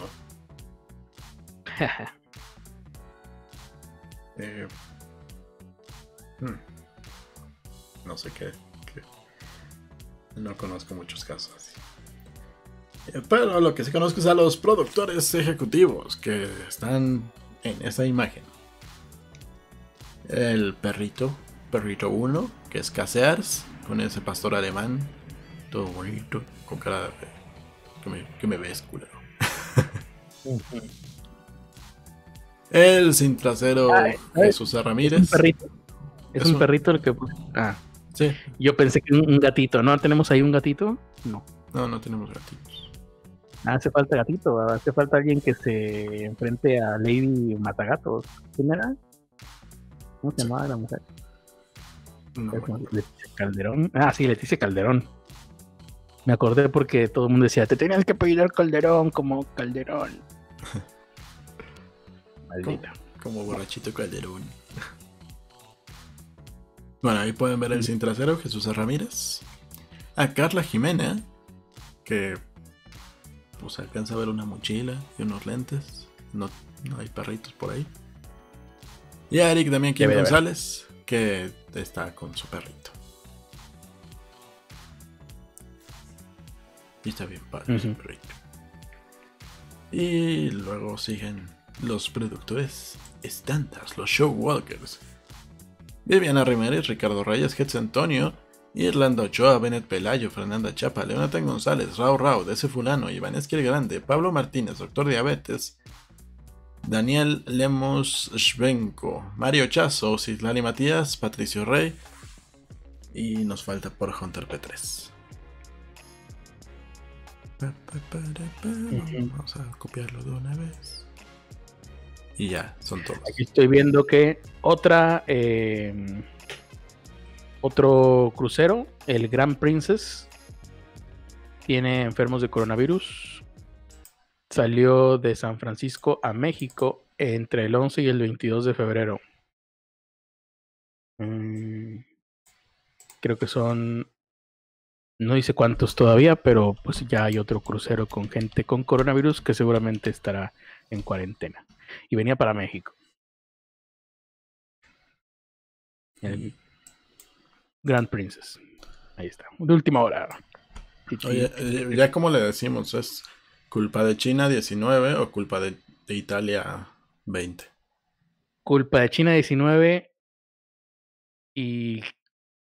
Ah, pues me imagino que sería una nueva cepa de chinga tu madre Italia, ¿no? sí nos mandó algo. Sí hubo mucho italiano por estas fechas aquí en México. Sí la, la, variante chinga tu madre Italia del mismo virus, culpa de China de 2019. Pues bueno chicos, muchísimas gracias por habernos acompañado. Esto fue Pobre Podcast y fue el martes de historia. Fue martes de historia. Mañana, miércoles de ficción, hablaremos sobre los expedientes X. Jueves de paparruchas, hablaremos del viaje a Venus. Y el viernes, que me imagino yo que haremos podcast para eh, extra Tal vez sigamos hablando del viaje a Venus. No sé cuánto me va a llevar a hablar del viajero de Venus. Ay, mira, fue Kim Decime el que dijo que él rayó con una A, una A roja, su Biblia. Muy bien, bien hecho. ¿Para qué? No sé. Ay, yo. Es arte.